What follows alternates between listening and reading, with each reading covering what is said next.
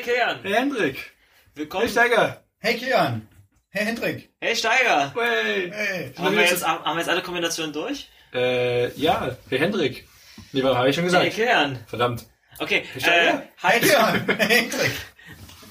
Ich, durchbreche mal wieder die vierte Wand. Äh, hi Zuhörer, willkommen bei Podcast äh, Akronymisierbar, Folge äh, Drei. drei.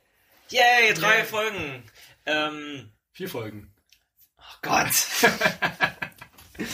ja, äh, wir haben quasi die Nullnummer direkt übersprungen und machen einfach eine Null äh, einen null indizierten Podcast. Äh, Ja. Und die Nullnummer war direkt eine richtige Folge. Na klar, also. Spontan aus der kalten rausgestartet, gleich richtig gepodcastet. Ähm, ja, wir, wir nehmen diesmal ausnahmsweise nicht früh morgens auf, wie das letzte Mal. Was war für morgens? Als mit Guten Morgen, Kilian. Ich kann mich nicht mehr daran erinnern, welche Uhrzeit das war. Sicher, dass das nicht abends war? Es spielt eh keine Rolle. Früh morgens. Naja, jetzt, jetzt nehmen wir ja auch gerade Das früh morgens Schöne an dem auf. Podcast spielt keine Rolle. Aber ich finde es eigentlich ganz cool, wenn die Podcaster sagen, wann diese Folge aufgenommen wurde, dann hat man auch ein bisschen Bezug zu, zu ähm, als Zuhörer zu den Themen, die die Leute referenzieren. Ob das jetzt schon hornalt ist, weil äh, akronymisierbar kann man ja noch in 500 Jahren hören. Wir hören auf jeden Fall. Also wir haben akronymisierbar Folge 3 und heute ist der 2. April 2017. 21.14 Uhr. Äh, stimmt, tatsächlich. Weißt du, was das heißt? Dass äh, wir heute sehr ernst sind. Weil nämlich der 1. April vorbei ist. Ja, so ist es. Die ganzen Witze sind durch. Habt ihr irgendwelche coolen äh, Aprilscherze mitbekommen? Äh, ich habe am äh, 30., äh, 31. März war ich äh, in der Stadt äh, auf Shoppingtour und habe mal kurz geschaut nach einem bestimmten Laden, ob ich den bei Google Maps finde und plötzlich war da ein sehr interessant gefärbter Button und dann habe ich äh, auf der Prager Straße in Dresden äh, Miss Pac-Man spielen können. Oh, warst du wieder da? Ja, Oh, aber ich war sehr verwirrt, weil es war nicht der 1. April. Aber ich meine, zeitzonenmäßig in, in Australien war es zu dem Zeitpunkt bestimmt schon der 1. April. Also ich hab, konnte es vorher noch spielen sogar. Ja, wahrscheinlich haben die Aber dann... witzigerweise immer nicht dort, wo du gerade auf der Karte bist, sondern es springt irgendwo anders hin. Mir war es genau dort, wo ich war. Ja, man konnte es auswählen. Also ich kenne es nur von letztem Jahr. Und da konnte man halt irgendwas auswählen und Pac-Man spielen. Das- Google geht also so ein bisschen die Kreativität aus. Das ist jetzt schon ein reoccurring April. Sie haben ja noch einen anderen gehabt. Es gab ja noch den äh, Google Gnome, den äh, das Google Home für den äh, für den Smart Yard. Wie? Das ist ein äh, smarter äh, Gartenzwerg äh, gewesen. Den stellst du dir in deinen Yard und dann kannst du den fragen, wie das Wetter ist. Und dann sagt er dir, es ist sonnig und dann kannst du hochschauen und sagen, oh, es stimmt. Super geil. Also Also der kann deinen Gartenschlauch an und ausmachen. irgendwie sind die Google April-Scherze super ei- eigentlich am geilsten gewesen. Ich hätte mir dieses, ich weiß nicht, ob sie es wirklich implementiert haben. Ich könnte mir vorstellen, für das Video, was sie drüber gemacht haben, haben sie es mal eben implementiert. Die Google Android-Tastatur, mit der man Morsecode tippt, wodurch du nur noch, wodurch du nur noch zwei Tasten brauchst, was es mega äh, usable macht. Also Oh, du hast geil. nur noch eine Taste für lang und eine Taste für kurz und dann tippst du Morsecode. Aber ich meine, implementieren kannst äh, haben Sie das sogar implementiert gehabt? Ich weiß kann, es nicht, ich Also ich kann mir gut vorstellen, weil ich meine, Android-Tastaturen sind äh, sehr vielseitig.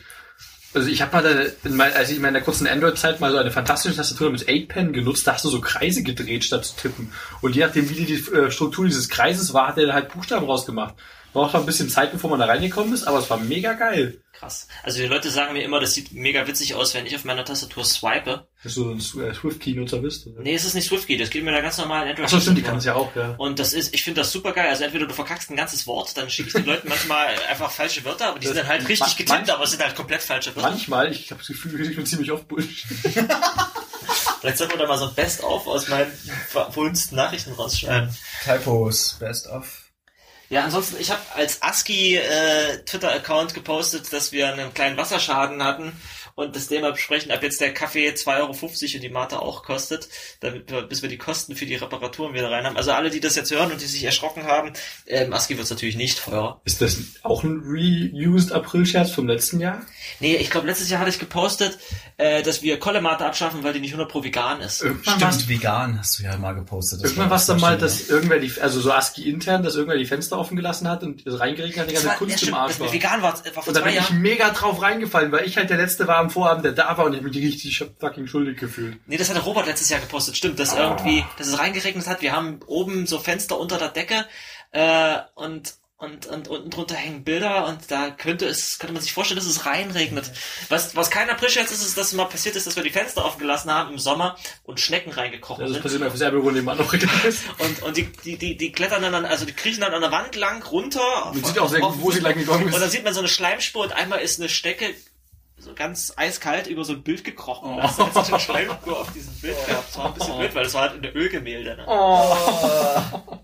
oh, das ist unschön. Aber sonst gab es im Internet eigentlich ein paar coole Sachen.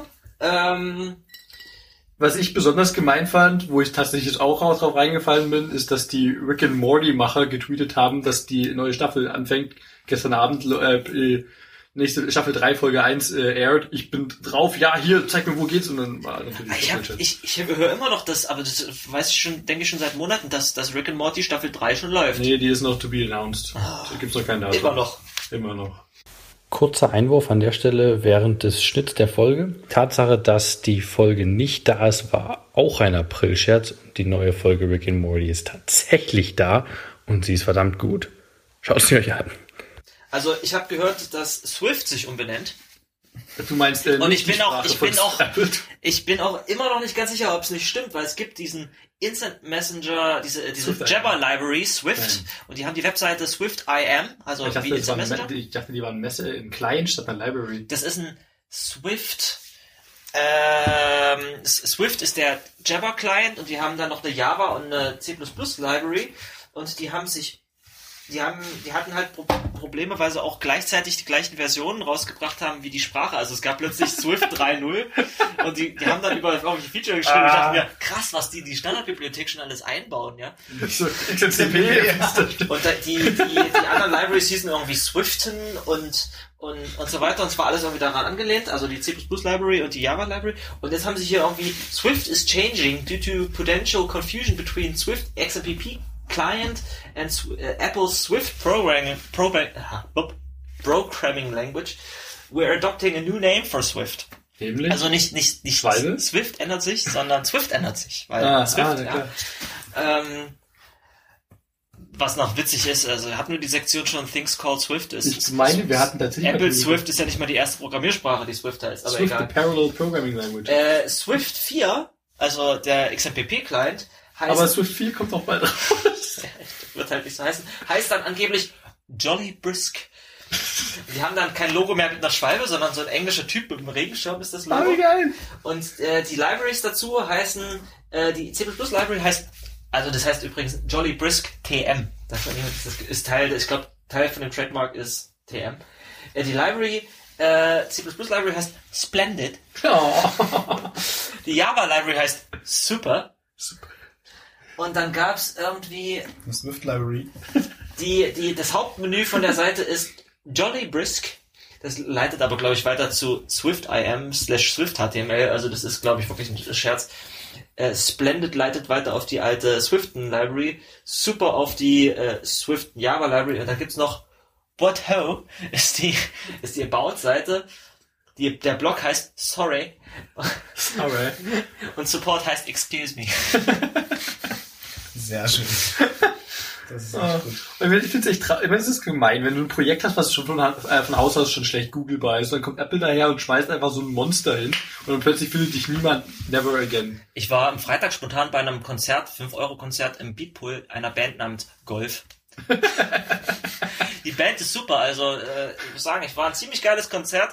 Ich hatte ein bisschen Angst, dass es zu voll wird, es waren 50 Leute da. Ich war auch nur einmal im Beatpool, da waren nur so 30, 40 Leute Ich da. gehe nächsten Freitag wieder zu einem Konzert, ich erwarte da 600 Leute, passen weil wir da schon vor rein. drei Monaten die Karten für 25 Euro gekauft haben. Also es war einfach bloß, die haben ein bisschen, also Stage Diven war leider nicht. Also das eine Mal, wo ich da war, sind alle gegangen, nachdem die tatsächliche Band kam, aber wir nur für die Vorband da waren. Echt. Das war ein bisschen traurig. Dinge, die man schlecht googeln kann. Äh, da gab's noch andere äh, April-Scherze, wollen wir die irgendwie mal zusammentragen? Ja, ich habe mich mal kurz äh, umgeschaut bei den RFCs, weil das auch immer ein ergiebiges Thema ist. Und es gibt tatsächlich drei Einreichungen. Die erste macht so ein bisschen Algebra mit IPv6-Adressen. Und ich glaube, der Aufhänger war ähm, Floating IP-Addresses in IPv6, die eigentlich dafür da sind, dass man ein mobiles Gerät äh, mit einer mehr oder weniger festen Adresse versehen kann und irgendwie ein Gerät, was sich dann Home Agent nennt, Daten weiterleitet, so dass ist- man halt äh, ständig verbunden ist. Es, es gibt wirklich so einen Standard, den irgendwie äh, Apple für, für äh, Siri implementiert hat. nee, das ist nicht TCP Multipath, ist eine andere Ah, äh. Angelegenheit. Dort geht es wirklich darum, um diese Floating IP-Adresses. Hm? Und die Leute fanden es einfach witzig, weil Float ja im äh, Programmieren die Fließkommazahl ist. Und meinten, okay, dann können wir darauf aufbauen und teilen einfach die 128-Bit IPv6-Adresse in den 64-Bit reellen Teil und den 64-Bit imaginären Teil. Da gibt's und, Imaginary IP Addresses. Genau, es gibt auch mehr. Es gibt prim ähm, die Darstellung einer IP-Adresse als komplette ganze Zahl, als Integer, weil man es einfach direkt aufmultipliziert. Da kannst du Ähm, äh, und dann gibt's- durch Faktorisierung irgendwie. Ja, aufbauen. richtig, richtig. Und es gibt, es, es, es gibt Palindromadressen, die von hinten wie von vorn als ganze Zahl gleich äh, gelesen werden Aber können. ich glaube, die sind schnell vergeben. Und ähm, es gibt tatsächlich auch quadratische IP-Adressen. Äh, und ein DNS-Root-Server kann dann auch die Wurzel daraus ziehen. Oh. Deswegen kann auch ab sofort jeder einen DNS-Root-Server betreiben, der einfach die Wurzeln aus quadratischen IP-Adressen ziehen kann. Of- Aber ganz ehrlich, wenn ich, ich, wenn ich kurz durch den äh, RFC hier durchscrolle, ich meine, typisch ist es ja etliche Seiten Text hier, äh, 16, um genau zu sein. Das ist ich sehr würde umfangreich. tatsächlich nicht kurz beim Überfliegen äh, und dem Abstract vorne checken, dass es dann Abschluss hat. Das klingt Das so. ist sehr das, gut das ist, ähm, Ja, ich meine, es ist eine interessante Problematik und es ist eine interessante Idee dafür, aber ich meine, sicherlich haben sich Leute, die bedeutend cleverer sind, dass sich darüber Gedanken gemacht der Meinung, dass das sinnvoll ist. Auf die davon steht oben in der Ecke ich geil. Ja, das, das checkst du wahrscheinlich eher, wenn du, wenn du regelmäßiger mal RFCs liest. Was ich schön finde, sind die, die XEPs, die Erweiterung zu Jabber, zu dem XMPP-Protokoll. Da hast du irgendwie so eine Tabelle mit allen XEPs, irgendwie XEP 0001 bis XEP 0390, also schon bei 390. Und da steht dann irgendwie als Type Procedural Standard Track, äh, Historical, Draft und so weiter. Und bei manchen steht tatsächlich dahinter Humorous, weil die irgendwie jedes Jahr irgendwie als äh, äh, so was weiß ich. Sehr rücksichtsvoll. Ja, auf jeden Fall. Also, Ja, dass jemand wirklich für bare Münze nimmt. naja, das ist gar nicht mal so vielleicht schreiben sie das erst nachträglich dran, dass es halt da bleibt. Ähm, das gibt irgendwie Presence obtained via Kinetic Extension, Poke. Oder äh, ach, ich, irgendwann hat mal einer geschrieben, ja, Jabber ist ja äh, XML-basiert, das ist ein bisschen altbacken. Ich schlage vor, dass wir das alles auf JSON basiert. Äh, nein. es gibt ein XMP, das heißt äh, XMPP äh, Everything via PubSub. Ein bisschen sinnlos und, und Binary XMPP. Also die sind alle nicht so witzig, wenn ich dir einfach bloß den Namen vorlese. Ja, da müsste man sich, glaube ich, ein bisschen einarbeiten. Also ich habe auch ein bisschen Zeit gebraucht für ähm, das letzte RFC aus diesem Jahr, April RFC. Das ist 8140?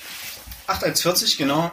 Und da sind einfach ein paar sehr liebevolle ASCII-Darstellungen von so diversen Schlagworten, die man so kennt, so Generic Security Mechanism zum Beispiel. Oder, Oder das mit den Endian Carriers. oder a fine mirror showing the reflection of a vampire bat. Yep. Das ist einfach nur ein Rechteck. Ja, kann man sich mal. kann man sich mal durch. Wenn der RFC heißt The Art of ASCII or in true and accurate representation of a menagerie of things fabulous and wonderful in your form of, oh, in the form of character. Es gab auch ein paar Aprilscherze, die einfach bloß geschrieben haben, ja, äh, wir hören jetzt auf mit C++ oder C, wir schreiben jetzt unsere Software komplett. War es nicht Tor irgendwas, die da was hat? Also da, da habe ich geguckt, bei Tor hieß es, es wäre mal sinnvoll, wenn wir mal von C wegkommen. Und deswegen machen wir jetzt Rust. Aber das ist ernst gemeint. Das war am 31. Also es irgendwie gibt's relativ Das viele ist auch Leute. schon länger geplant Es war am gewesen, dieses 31.3. Es gab mal den, den Entwickler von Tomboy, dieser GNOME Notiz-App, der gesagt hat, ich habe keinen Bock mehr auf C Sharp und Mono, ich schreibe das Ding jetzt komplett in C++ neu. Das war am 1. April und alle so, ja, drei Wochen später fertig, ich habe das Ding jetzt in C++ Und das, äh, das gibt's jetzt beides, dummerweise. Besten Ja. April. Also ich, ich, ich wäre ja mal dafür, dass diese Aprilscherz-Dinger mal nach UTC bekannt gegeben werden sollten. Damit es da keine... Wäre vielleicht ja, jeden Klarheit Fall. mehr Es ist gibt. immer super confusing, wenn irgendein Australier, irgendein Asiate so einen Aprilscherz raushaut und alle sich so denken, das war doch am 31. Ja, März. ich meine, wir sind alle in dem Kontext. Ja. Das ist Ähm, schwierig. Die Zum Beispiel... Wayland-Leute haben gepostet, äh, also wir wollen Wayland nicht mehr in C machen, Sondern? in einer sicheren Sprache. Also Rust. Rust, oder, ja. So und dann schreiben sie aber Go und das ist der Aprilscherz. Rust, oh, ich mein's ernst. Nee, nee, nee, Haskell. Und witzigerweise hat aber der Typ, der das gepostet hat, schon seit Wochen an der Haskell-Library für, für Dings gearbeitet. Aber ich weiß nicht, ob wie Ja, ernst. wahrscheinlich ist er, da- also wenn er nicht de- deswegen auf diese Idee kam, also der hat sicherlich nicht Wayland neu implementiert in Haskell, oder? Ähm, nee, aber äh, geschrieben. Wayland, das Wayland-Protokoll. Ach so, okay. Das, das Wayland ist ja ein kleines Serverprotokoll und da kannst du, natürlich kannst du da, es gibt auch eine native Rust-Implementierung von Wayland äh, already. Oh, mein, mein Satzbau ist schon englisch fürchterlich. Ähm, und der hat das halt komplett einmal in Haskell gebaut. Das kann man ja durchaus machen. Ja, aber die Torleute hatten ja tatsächlich äh, schon länger geplant, äh, diese Unterhaltung, die da am 31.03. stattfand, wo es darum ging, äh, was machen wir mit der Zukunft und was können wir, was, was wären da vielleicht sinnvoll als Entwicklung und haben da ja auch über Rust gesprochen und äh, da, irgendwer hatte halt einen Post geschrieben auf Hacker News, wo es darum ging, dass da, dass da Go by rauskam und das war dann die, die, die April-Scherz-Abwandlung davon. So, wir haben jetzt gerade 15 Minuten rum, das war der erste Go-Rant des Abends. Ich habe nicht über Go gerantet. Ich, ich versuche Aber- nicht mehr über Sprachen zu ranten, habe ich mir vorgenommen. Okay. Ich versuche, äh, wenn dann sinnvoll fundierte Aussagen zu treffen. Also irgendjemand hat mal und meistens Dinge lieb zu haben. Irgendjemand hat mal, nachdem immer wieder in irgendwelchen Foren aufkommt, eigentlich wäre es schön, wenn man das mal in einer anderen, sicheren Sprache mittlerweile neu schreibt, weil es ja kritische Infrastruktur ist. Und dann sagt irgendjemand Rust und die Leute, die dann C++-Gurus sind und das schon seit 20 Jahren machen, sagen dann, lass mich doch in Ruhe. Äh, die reden jetzt mittlerweile schon von einer Rust Evangelism Strike Force. Hast du den Rust Subreddit gestern auch gemacht? und es gibt einen, das so sah der Rust Subreddit gestern aus. Oben fettes Logo von der Rust Evangelism Strike Force. genau, da gibt es jetzt auch einen Twitter-Account, der sieht super aus. Pack mal einen Screenshot bitte in die Show Notes, wenn ich es nicht vergesse. Das sei hiermit eine Erinnerung für mich. Wenn ihr an dieser Stelle seid, in die Shownotes guckt und da kein Screenshot Nein, warte, noch besser. Ich packe einfach das Logo der Rust Evangelism Strike Force für diesen Teil hier als äh, Podcast Artwork rein. Ja, kann ich gleich mal gucken. Wenn dein mein- klein verschiedene Artworks kann, dann kann das auch. Aber packst du nicht noch in die Show Notes. Wenn, also wenn ihr an dieser Stelle angekommen seid dann, und es noch nicht äh, gesehen habt in den Shownotes, dann schreibt einfach mal eine Direktnachricht über Twitter an Kejan Kö. Okay, dann schicke ich euch. Was- noch irgendwelche Aprilscherze? Was war denn Harlan Haskins Swift PR? Äh, Harlan Haskins ist ein äh, Typ, der äh, war Intern bei Apple und hat mit am Swift-Compiler ein bisschen rumgedoktert. Unter anderem auch der einzige Swift-Contributor, der mein Schwall-Projekt gestartet hat auf GitHub. Nice. Äh, ich mag ihn generell, weil der äh, sehr viel LLVM-Fu macht und einen coolen Blog hat, wo der sehr viel über LLVM schreibt und äh, LLVM-Bindings in Swift geschrieben hat und mega viel witzigen Spaß macht. Und der hat eben äh, einen, äh, einen Pull-Request äh, zu Swift ge äh, geöffnet in Swift Repo, wo der einen neuen Operator hinzugefügt hat. Nämlich hat äh, Swift äh, die Möglichkeit, dass du zum Beispiel äh, so Dinge schreibst wie if äh, foo is string. Also falls foo vom Typen string ist, dann gehst du in den nächsten äh, Block rein. Und äh, sowas kannst du halt machen. Und er hat halt äh, den isn't Operator vorgeschlagen, falls du halt checken willst, dass ein bestimmter Typ nicht vorhanden ist. Und hat das halt nicht nur vorgeschlagen, sondern auch vollständig implementiert und Tests geschrieben. Und der PR baut halt auch und das ist vollständig mit drin. Das ist beeindruckend. Der Typ hat halt mega viel Spaß. Es ist halt genau dieselbe Anzahl an Zeichen, wie wenn du äh, Ausrufezeichen und in Klammern irgendwas Typ ist schreibst. Also das ist nicht das, was schon von Haus aus geht, aber ich finde es mega cool, dass das halt komplett implementiert hat. Ja, ist Syntactic Sugar. Es, es gibt ja in CoffeeScript gibt's ja is und isn't. Isn't gibt's tatsächlich einen Es gibt CoffeeScript? isn't Ah, so in CoffeeScript. Und es gibt Aliases für Booleans. Es gibt nicht nur True und False in CoffeeScript ohne Scheiß. Es gibt auch Yes und No Für die ganzen Objective-C-Nazis. und On und Off. Ma manchmal gibt das im Kontext Das halt ist Sinn. super, weil ähm, so ist im Prinzip das Gegenteil von On ist No. Ah, ah, Das heißt, du kannst ja in Vim ohne weiteres mal zwei Zeichen austauschen mit einer okay, Tastenkombi. das ist dumm. Das ist sehr, sehr dumm. Das fördert Bugs ja unglaublich. Nee, aber es ist super geil, wenn du Config-Dateien schreibst oder, oder irgendwelche Settings schreibst, dann, dann ist es halt sinnvoll, dann ist, liest es sich irgendwie schöner, wenn du On und Off schreibst. Oder bei Prinzipiell Booleans, ja. Yes und No ist halt manchmal semantisch einfach schöner. Prinzipiell stimme ich dir zu, aber gerade die Kombo aus No und On macht halt wirklich ein bisschen schwierig vertretbar, finde ich. Du kannst auch Yes und False machen. Ja, oh Gott. Ich meine, Also Objective-C no ist, das. Oder True und Off. Objective-C hat ja auch nur Yes und No, weil sie halt True und False nicht mehr nehmen konnten, weil es in beiden Schreibweisen halt schon weg war. Ja, so ein paar von den Designentscheidungen von Also Objective-C True würde False ich mich... klein geschrieben war halt in, in C schon drin, sorry. Und ja, okay. Und True False groß geschrieben sind halt Klassennamen dann gewesen. Deshalb konnte ich sagen, sorry, sorry, sorry. Also ein paar von den Designentscheidungen von Objective-C äh, würde ich mir gerne mal erklären lassen. Gibt sicher gute Erklärungen So. für. Also die, die haben die Sprache nicht äh, hingerotzt wie sonst was, aber sie ist halt über die Jahre nicht gerade schön geworden. Wie, wie war das? Die wollten einfach keine Sachen von C überschreiben, damit sie immer ein Superset von C bleiben Ja. oder sowas? Ja. Es gibt ja Objective-C++. Ja. Das müssen wir ja noch weniger. Das klingt noch esoterischer.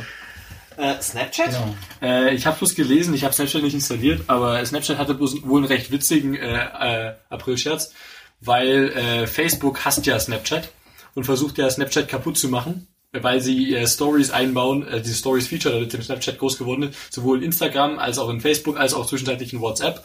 Alle Facebook-Produkte halt.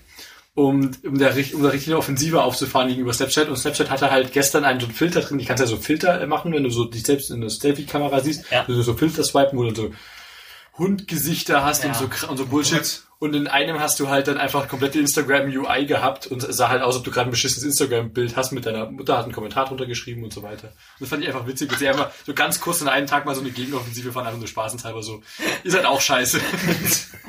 Verdient. Super nice. Verdient. Ein guter Bekannter hat ähm, auf die Core Utils Mailingliste einen kleinen Patch submitted, bei dem ähm, das LN-Kommando ab sofort per Default Symlinks anstatt Hardlinks erzeugt. Das ist eigentlich ganz cool. Naja, eig- eigentlich nicht. Mein Also, Default Behavior ändern ist überhaupt nicht cool. ja, eben. Aber, Aber äh, es wäre schön, wenn das von Anfang an so ja, fände ich auch. Das würde ich gerne unterschreiben. Ja. Ähm, Aber schön, dass- er hat einen Patch direkt für geschrieben. Oh, das ist ja auch nicht gerade wenig Content. ja. Hier in, dem, in diesem LM-Mailinglisten-Archiv fehlt mir natürlich jegliche Syntax-Highlighting. Aber das ist, ich scroll hier ein bisschen. Also wir müssen diese Liste mal aufbauen und die ganzen URLs noch dann in die Shownotes schreiben, weil Auf es gibt echt Fall. eine ganze Menge. Es gab vor ein paar Jahren auch immer schöne, ähm, schöne von den Linux-Distros äh, April-Scherze. Sowas wie Pac-Man, äh, Arch Linux verheiratet Pac-Man jetzt äh, mit Systemd und weil das so und so viele Vorteile bringt, Äh, haben sie das, haben sie das miteinander verkoppelt. Das hat allerdings den Nachteil, dass du, wenn du ein Update machst und Software installierst, musst du halt dein Betriebssystem mal neu starten. und äh, das krasseste war eigentlich diese Collab von, von Debian, Arch Linux und Fedora oder SUSE, die gesagt haben, äh, es gibt so viele Linux-Distributionen, wir arbeiten ab jetzt zusammen an der Canterbury Distribution und das wird quasi äh, eine Zusammenführung von allen drei Distros sein, an der wir jetzt gemeinsam Für was? Für weiterarbeiten. Debian und? Fedora und Also Fedora bin ich mir nicht sicher, aber es war definitiv Debian Arch. und, und Arch dabei.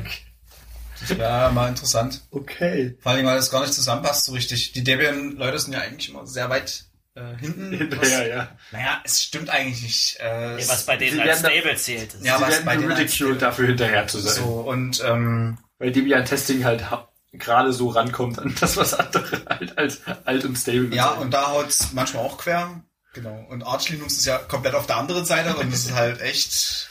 Wie jetzt du Bleeding willst einen Edge. Fix für diesen Bug, na dann zieh dir die neue Version von der Software. Genau. So. Und es hat beides. Es gibt noch keinen Ersatz für GNOME 2, weil GNOME 3 rausgekommen ist, ja, dann nimmst du halt GNOME 3.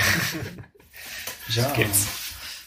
Aber Debian kassiert ja auch sehr viel ähm, Lob für ihre Arbeit. Na, Debian ist kritische Infrastruktur. Also Auf jeden Fall. Und, ähm, du hast ja vor ein paar Wochen auf der FOSDEM den Greg Crow Hartman, oder Hartman getroffen. Oder kurz Shake Hands gemacht scheinbar. Ich habe mit dem 10 Und- Minuten geredet.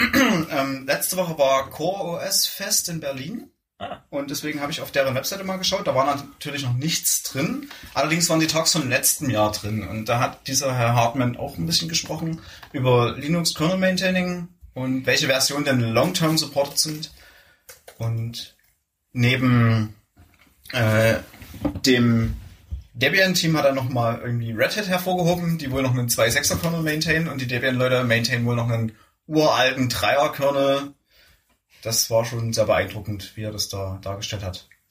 Den kann man sich mal anschauen, wenn man so ein bisschen gucken will, was im Linux-Kernel so läuft. Und Äh, ich ich, ich, ich habe den hauptsächlich erkannt, weil ich Talks von oder irgendwelche Gesprächsrunden, es gibt auch so äh, regelmäßige Runden, wo der mit drin sitzt und dann über den State of Linux redet. ja, ist auch ein klasse Redner, muss ich sagen. Also Auf jeden Fall ein feiner Kerl. Ich fand's, ich weiß nicht, ob der mich verarscht hat, aber der hat halt irgendwie gemeint, dass sie ihm mal den, den Betriebssystem mit Share in Dresden angeboten haben. Witzig. Und er konnte halt nicht viel damit anfangen, weil die hier in Dresden halt äh, Microkernel-Zeugs machen und wir haben ja eh mittlerweile überall Linux laufen. Also, weil vielleicht hätten wir dann hier in Dresden nur noch über Linux geredet, wer weiß. Das wäre sehr witzig. Ähm, ja. So viel zum Thema Aprilscherze. Haben wir sie alle durch, die wir uns hier aufgeschrieben haben? Es steht noch ein Tweet von den Matrix-Leuten dazwischen.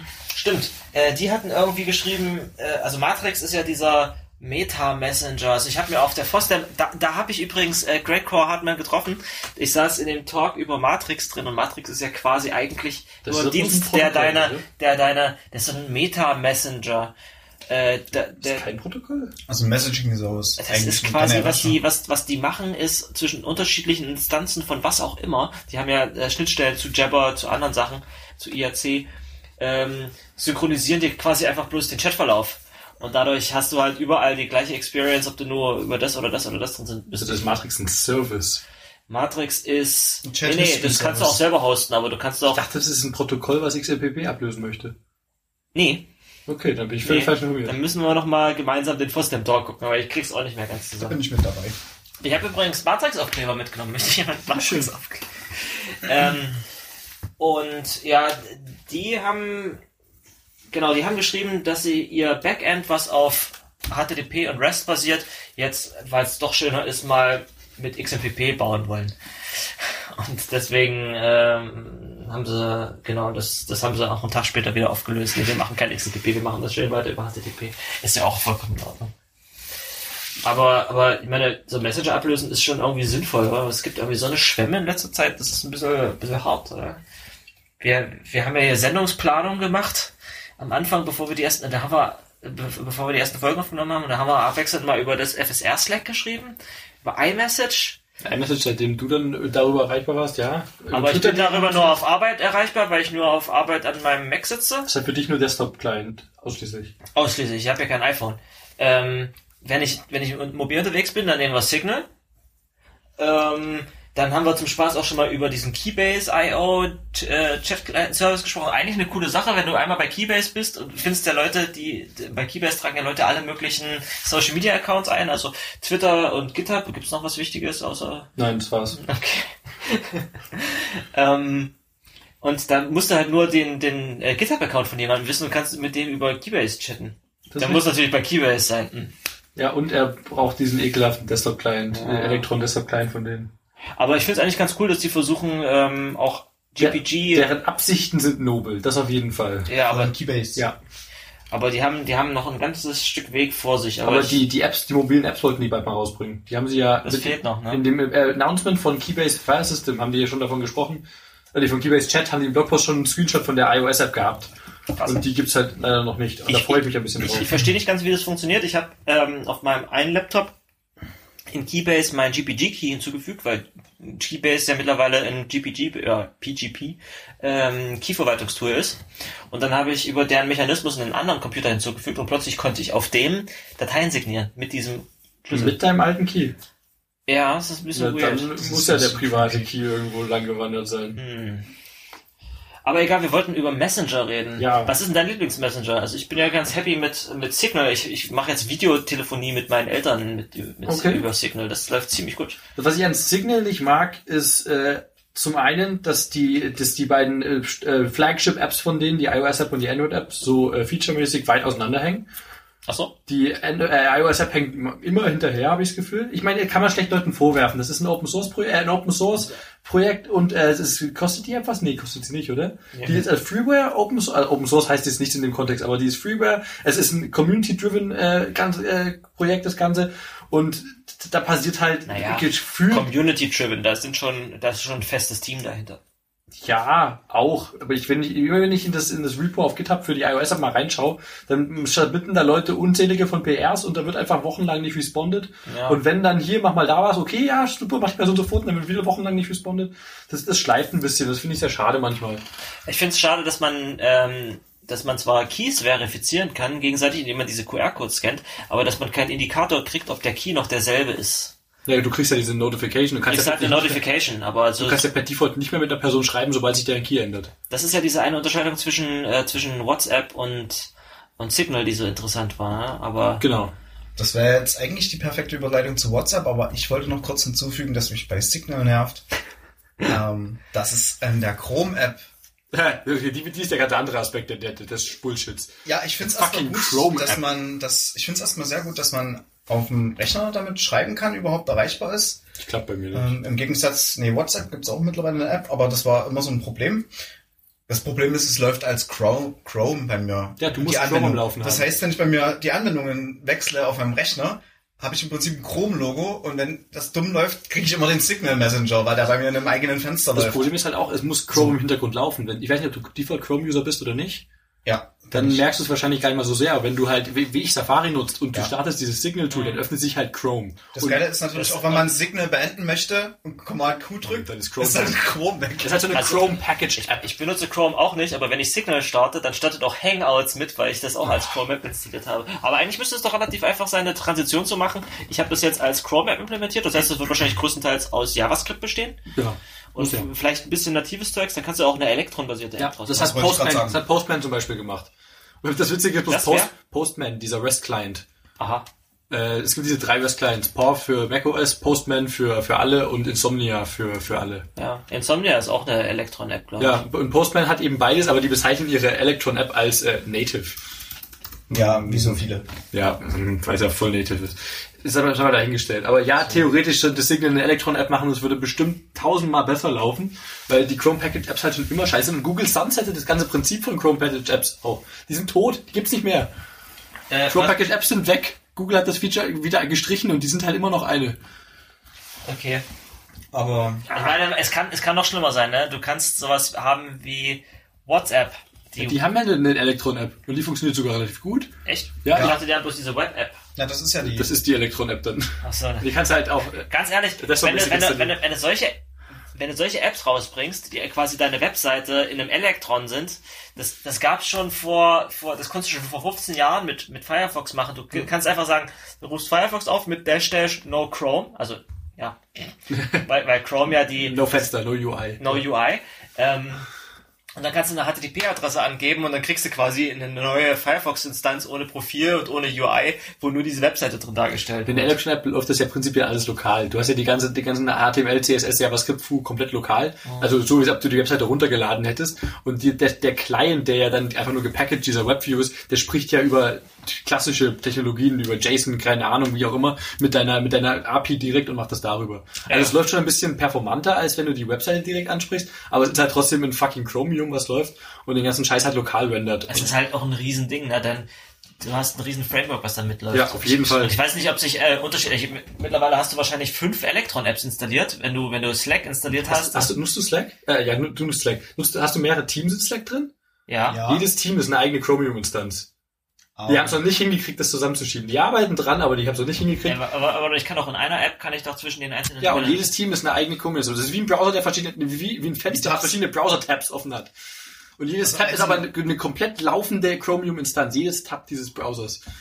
Ja, geil, ne? Ja, es ist total Also geil. eigentlich wäre es mittlerweile fast sinnvoll, wenn du diese Chrome Runtime als Library installieren könntest, sodass du das Du bist wenigstens den fast Code ins. System ins- integriert. Ja, und dann bist du an der Stelle, wo du auch vor 15, 20 Ja, Jahren ja. Mit, mit, bei Microsoft warst, dass du einfach äh, den IE nicht deinstallieren den kannst. IE nicht deinstallieren kannst, weil er ins System eingebaut ist, weil er quasi äh, essentielle Runtime-Umgebung von, von irgendwelchen anderen Anwendungen Von ist. deinem normalen File-Manager ist. Die Lawsuit damals habe ich echt bis heute noch nicht ganz verstanden, warum das denn böse von Microsoft war. Ich meine, andere Hersteller machen es ja genauso an jeder Ecke. Ist ja immer Software vorinstalliert. Aber egal, darum geht's jetzt nicht. Kann mir bestimmt jemand erklären. Was ist denn ein besserer Messenger? Es gibt keine guten. Das ist das Problem. Na, was ist denn zum Beispiel das Problem mit Threema?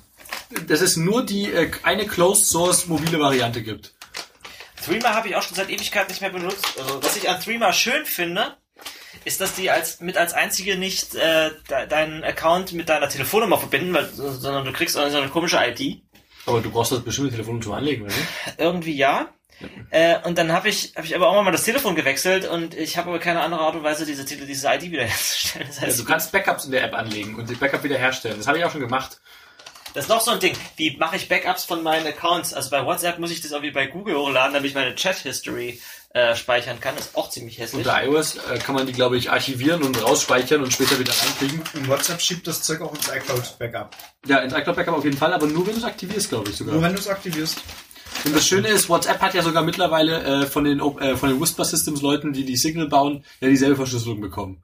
so kann man ja zumindest halbwegs. Äh, Ja, genau, da, da gab es neulich diesen, diesen, diese. Meldung, dass die ein, ein kritisches Sicherheitsproblem haben und das Sicherheitsproblem ist quasi, der Unterschied lässt sich runterkochen auf, wenn sich der Key von jemand anders ändert, kriegst du bei Signal eine Notification und kriegst gesagt, der Key hat sich geändert, möchtest du den wieder bestätigen? Und dann musst du es erst manuell bestätigen, machen, ja. um weiter zu chatten.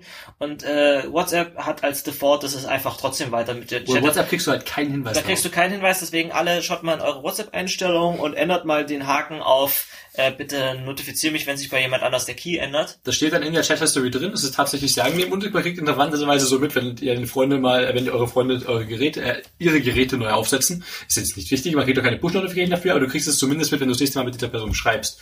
Das ist sinnvoll. Also ich glaube, wenn, wenn du redest, brauchen die Leute den Podcast nicht auf doppelte Geschwindigkeit hören. Sorry. Das habe ich mir aber auch gerade gedacht. Du hast dich doch noch nicht beschwert, dass sich meine Signal-Keys ständig geändert haben. Ja, Ich aber bei hab dir doch- kriegt man ja Push, bei Signal kriegt man ja Push-Notifications dafür. Ja. Und wenn du dein Gerät fünfmal in, am- in einem Stück äh, neu aufsetzt, dann kriegt halt jeder deiner äh, Kontakte fünf ich habe Push-Notifications. rumgefragt, ich habe das nicht gemacht. Wahrscheinlich wurden wir gemanagt in the middle. Aber du hast doch die Notification von Henry genauso bekommen, Steiger. Ich habe mega viele Notifications bekommen. Echt, ja? Also irgendwer hat Ich zwischen, beide iOS-Nutzer. Ich- Die anderen Leute, die ich gefragt habe, die gesagt haben, nee, das ist nicht passiert, waren alles Android. vielleicht ist das wieder so eine kleine Frage bei, bei Signal. Das kann ich mir gut vorstellen. Und sie machen halt auch ständig UI kaputt in Signal, das nervt mich, das ist nicht schön. Was? Du, das ist zum Beispiel so, so ein klassisch in, in der iOS-Welt, du willst von der linken Kante in den Bildschirm reinswipen können, um zurückzugehen. Das haben sie halt explizit überschrieben. Dann hat einer den PS wieder ganz gemacht und es hat jetzt Wochen gedauert und jetzt ist es endlich wieder drin. Das geht mir bei vielen Webseiten auf Kicks oder bei vielen Anwendungen auf den Kicks. Du hast dir mittlerweile eintrainiert, dass wenn oben links dieses Hamburger-Menü ist, dass du dann von links reinswipen kannst, um das Menü aufzuziehen. Bei Android. Ja. Und es gibt bei, man, bei manchen Apps geht's halt nicht. Bei Signal ist es so, dass wenn du von links nach rechts ziehst, dass du deinen ganzen Thread löscht. Autsch! Ah. Autsch! Und Wo ist das denn sinnvoll? Und dann, dann muss ich immer super schnell auf Undo drücken.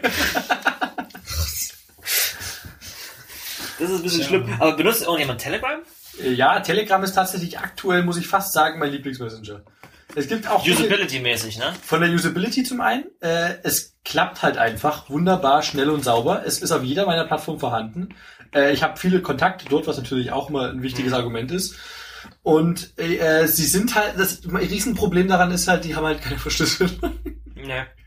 Das halt Das. Riesenproblem ist, ich finde, also ich bin, ich habe kein Telegram, weil ich finde Telegram unwahrscheinlich fishy. Die haben am Anfang, als sie, als sie die App gestartet haben, haben sie den übelsten Blogpost gestartet mit, guck mal hier, unsere Krypto ist viel besser als alle anderen und wir machen das so und so, was keiner sonst macht. Die ist halt selbst implementiert, die Krypto vor allem. Die haben halt ein eigenes Kryptoprotokoll. M, M irgendwas. M Proto aber heißt dann, das. Dann hörst du, dann hörst du, dann liest du aber Nachrichten auf Heise, dass du quasi, dass die ganzen Nachrichten unverschlüsselt auf deren Server gespeichert werden. Das Problem vor allem ist ja, dass eine Telegram-Konversation nicht verschlüsselt ist. Die hat ja nur Transport Security, nichts anderes. Ja, du eben. ist nur verschlüsselt, wenn du explizit so einen Secret Chat startest und dann bist du plötzlich auch an die Plattform gebunden, von der du diesen Chat initialisiert hast. Halt, wenn ich dir von meinem iPhone aus, dein Telegram-Konto, was du jetzt rein hypothetisch mal haben müsstest, äh, eine verschlüsselte Nachricht schicke, dann sehe ich die beim Telegram Desktop Client nicht mehr. Die sind weg. Mhm. Äh, die, die sind nicht weg, also die das ist existieren aber nicht. definitiv end-to-end verschlüsselt. Das ist, also die werben damit, dass es end-to-end verschlüsselt Ja, du ist. kannst es auch end-to-end Das- verschlüsseln in- und, und Keys austauschen und dann trotzdem, äh, iMessage zum Beispiel Ja. hat ja auch End-to-End-Verschlüsselung und, und trotzdem plattformübergreifend und Apple hatte wahrscheinlich den Master Key, aber das weiß man ja Also nicht. irgendwie, irgendwie machen sie das seltsam. Und was halt für mich irgendwie dazu kommt, ist, dass, dass, dass Telegram äh, geowned ist von, von diesem komischen V-Kontakte. Ja, das ist ein Und der ist russischer, russischer und Konzern, ist, ja. Und das ist dieses, man sagt immer, das russische Facebook. Und die Kombination dieser zwei Begriffe, russisches, russisches Facebook, Das ist aber immer gemein, weil man hat di- direkt so ein Bias drin gegen russische Software. Man, ich, ich weiß auch nicht, Ja, dann wieso, liest du so aber Nachrichten wie die Pegida-Leute, die oder die ganzen die ganzen Nazis in Sachsen, die schreiben sich nicht mehr auf Facebook, weil sie wissen, dass sie da zensiert werden. Die gehen jetzt zu V-Kontakte und machen dort ihre Gruppen. Ja, toll. Vielleicht nur Baidu oder wie das chinesische Oh Pendant heißt. Also, da- also da kannst du sicher sein, dass du zensiert wirst. Oder Und da- zumindest mitgelesen wirst. Ja. Halt die Frage, wenn du auf Deutsch schreibst, musst du das mal übersetzen. Oder du stellst deine MTU einfach höllisch niedrig ein. MTU? Maximum Transfer Unit. Okay. Also das war damals der gängige Weg, die Great Firewall in China zu umgehen, dass man einfach gesagt hat, bitte, liebes Betriebssystem, zerstückle meine Daten so klein, dass da Ah. quasi kein sinnvolles Wort mehr drin äh, existiert, sondern nur noch Also Silben sozusagen. ein Byte pro Nachricht. Ein Byte pro Nachricht, ich sag mal im schlimmsten Fall. Und dann konnte die Great Firewall äh, auf China die musst nach Nachrichten nicht zensieren, weil nichts zensierenswürdig drin ist. Was soll an einem A oder an, einem, an einer Null zensierenswürdig sein? Ich habe neulich mal in einem Gespräch jemandem versucht äh, zu, zu erklären, warum Bitcoin nicht anonym ist. Weil Bitcoin, ist Bitcoin ja ist so das Gegenteil von anonym, ja. Bitcoin ist das Gegenteil von anonym. Wenn dir einmal einer nachgewiesen hat, dass du irgendwann einen Key hattest, dann äh, kannst du auch, äh, dann kannst du das, den gesamten Geldfluss von diesem Key nachvollziehen. Wäre es eigentlich praktikabel, wenn man beim Bitcoin für jedes, also wenn du, wenn du das nur noch nur noch mit diskreten Werten arbeiten würdest, du zerstückel- zerstückelst alles in die kleinstmögliche Einheit. Was ist das? Micro-Bitcoin? Oder Satoshi. Satoshi? Du machst einen neuen, Ach, du machst ein neues Wallet pro, pro Satoshi und dann machst du halt, um, um damit ich dir äh, 5 Euro überweisen kann, machst du irgendwie äh, fünf- 5000 Überweisungen von 5000 einzelnen Satoshis oder Ich, so. mein, ich wette, es Das fällt aber auch der, auf. der macht das. Allein durch den Zeit, äh, Bundling. durch die zeitliche Korrelation. Und dann musst du, dann, dann musst du das natürlich noch zeitlich aufspalten. Das heißt, ich, mein- mach, ich löse diese Transaktion auf meinem Client jetzt auf und der macht das in, im Laufe einer Stunde irgendwie in zufälligen. Was die meisten Clients schon machen und was was zum Beispiel der, den ich nutze, auch tut, ist äh, eine, äh, eine Adresse pro Transaktion. Und Mhm. das hilft schon arg, das auseinanderzuziehen. Da kriegst du aber dann trotzdem, ja, ja, es, aber es reicht nicht ganz. Das ist halt die Frage. Das andere reicht halt genauso nicht ganz. Hm, das stimmt, das stimmt. Du musst es halt, Das andere ist, kann ich dann äh, so einen Betrag von einem Konto auf ein anderes Konto einfach so und dass es mitgeschnitten wird, transferieren. Nee. nein, das Nee, muss nee. ja in der, äh, im Blockchain Aber es geht bloß darum, dass du, dass du jetzt nicht sagen kannst, äh, Person A hat 5 Euro an Person B überwiesen, sondern Person A ist 5000 Satoshi-Personen und Person B ist 5000 andere Satoshi-Personen und, und es haben halt 5000 Leute einen Satoshi an 5000 andere Leute überwiesen jeweils. Könnte es sein, dass an der Stelle einfach das Volume auch viel zu fucking hoch wird für die Transaktion? Ja, natürlich, das würde überhaupt nicht mehr skalieren. Aber das wäre, glaube ich, die Art.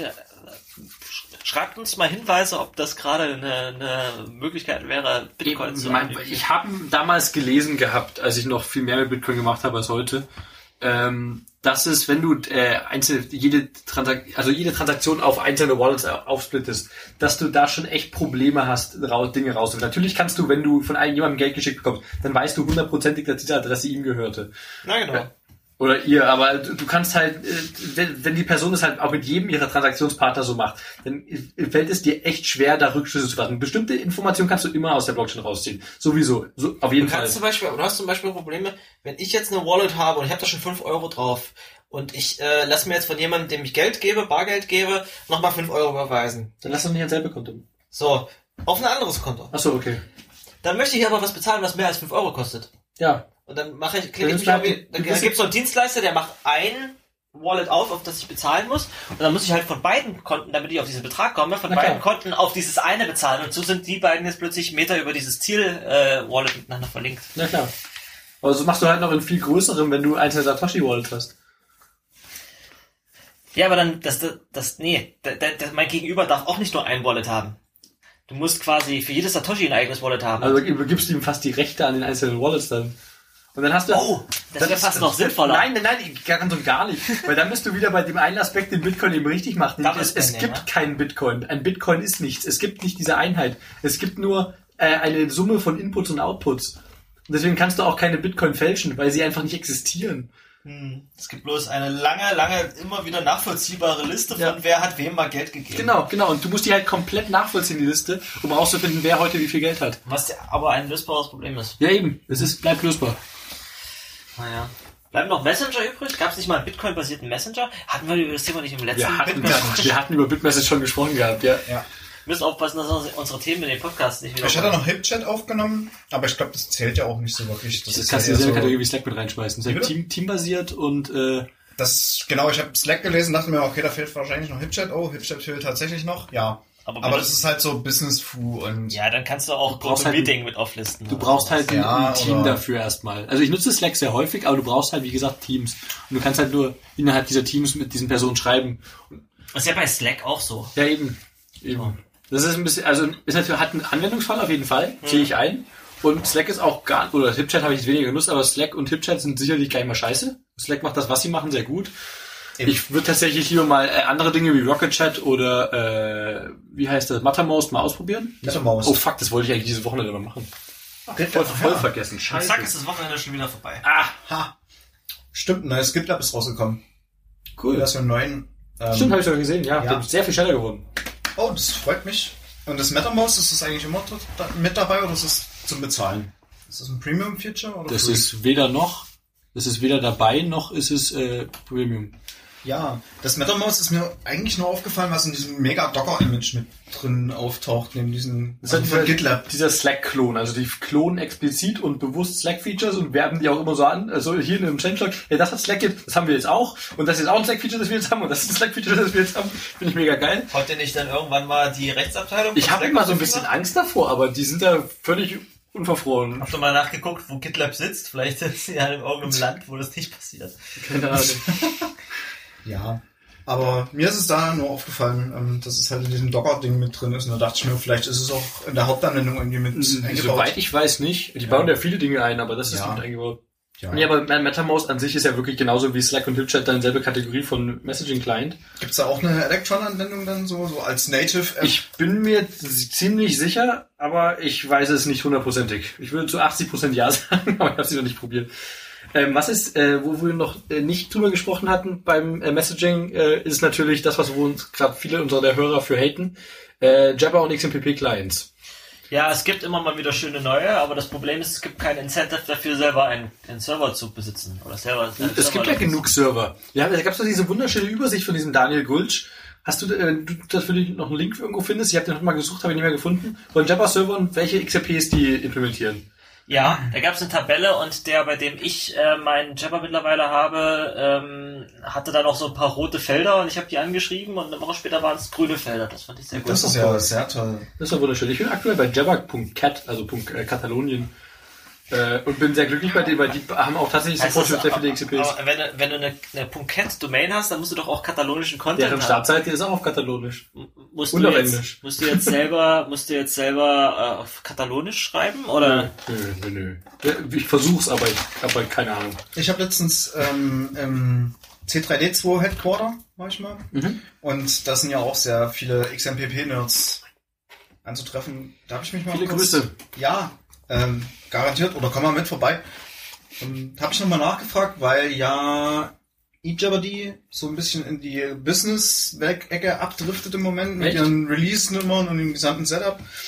Ich glaube, das äh, Und da hat so ein Erleuchteter im C3D2 gemeint, naja, ähm, es gab wohl mal Bestrebungen, eJabberdy 3 rauszubringen, in, bei dem der Fokus darauf lag, statt Strings, was in Erlang wohl verkettete Listen von Bytes Erlang kann keine Strings. Er- richtig, ich- äh, auf. Binary umzuschwenken. Das haben die aber dann abgebrochen und haben das so gelassen, wie es ist. Das war Und kein deswegen- Aprilscherz, oder? Nope.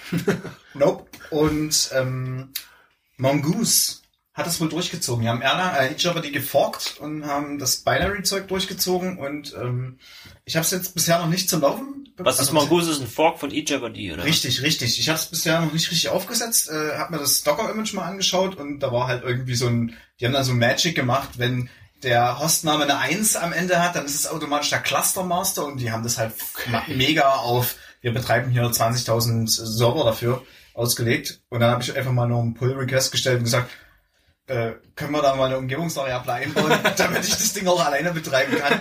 Und dann meinte der Typ dann, ja, kannst du das auch nochmal verifizieren für Slaves, also für den Rest? Und dann habe ich gesagt, das mache ich mal, aber bisher bin ich leider noch nicht dazu gekommen. Okay. Äh, wo du gerade von Umgebungsvariablen redest, kannst du mir erklären, was eine 12-Faktor-App ist? Ja, Da ähm, gibt's einen schönen Link zu.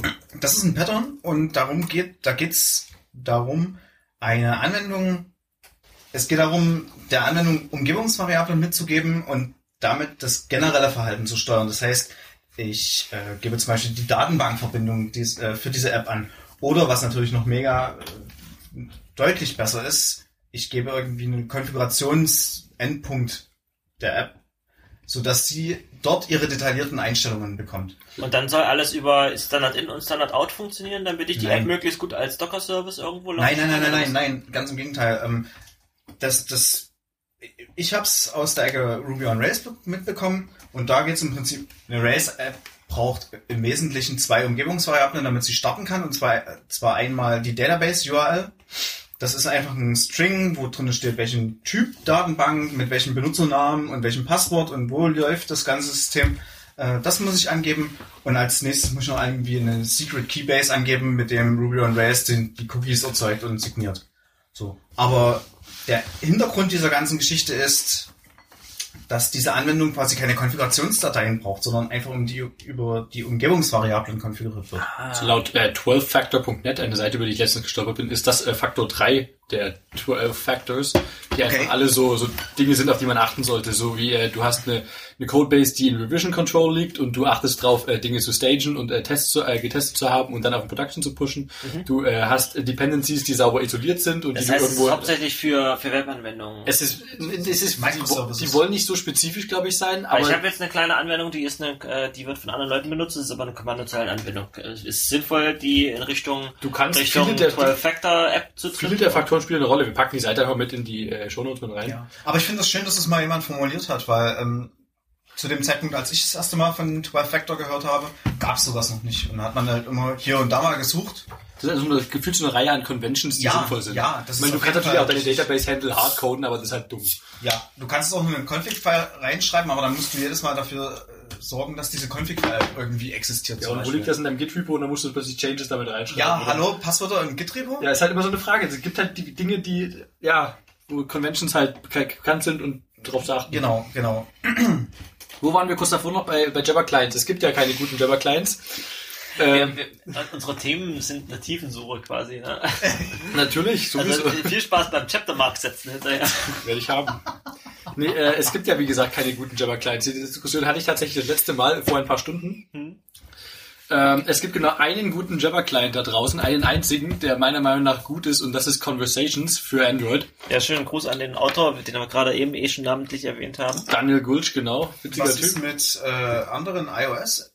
Es gibt kein, äh, für iOS ist die Lage richtig traurig. Es gibt äh, Chat Secure, der ist halbwegs sinnvoll und, und kann tatsächlich Chat.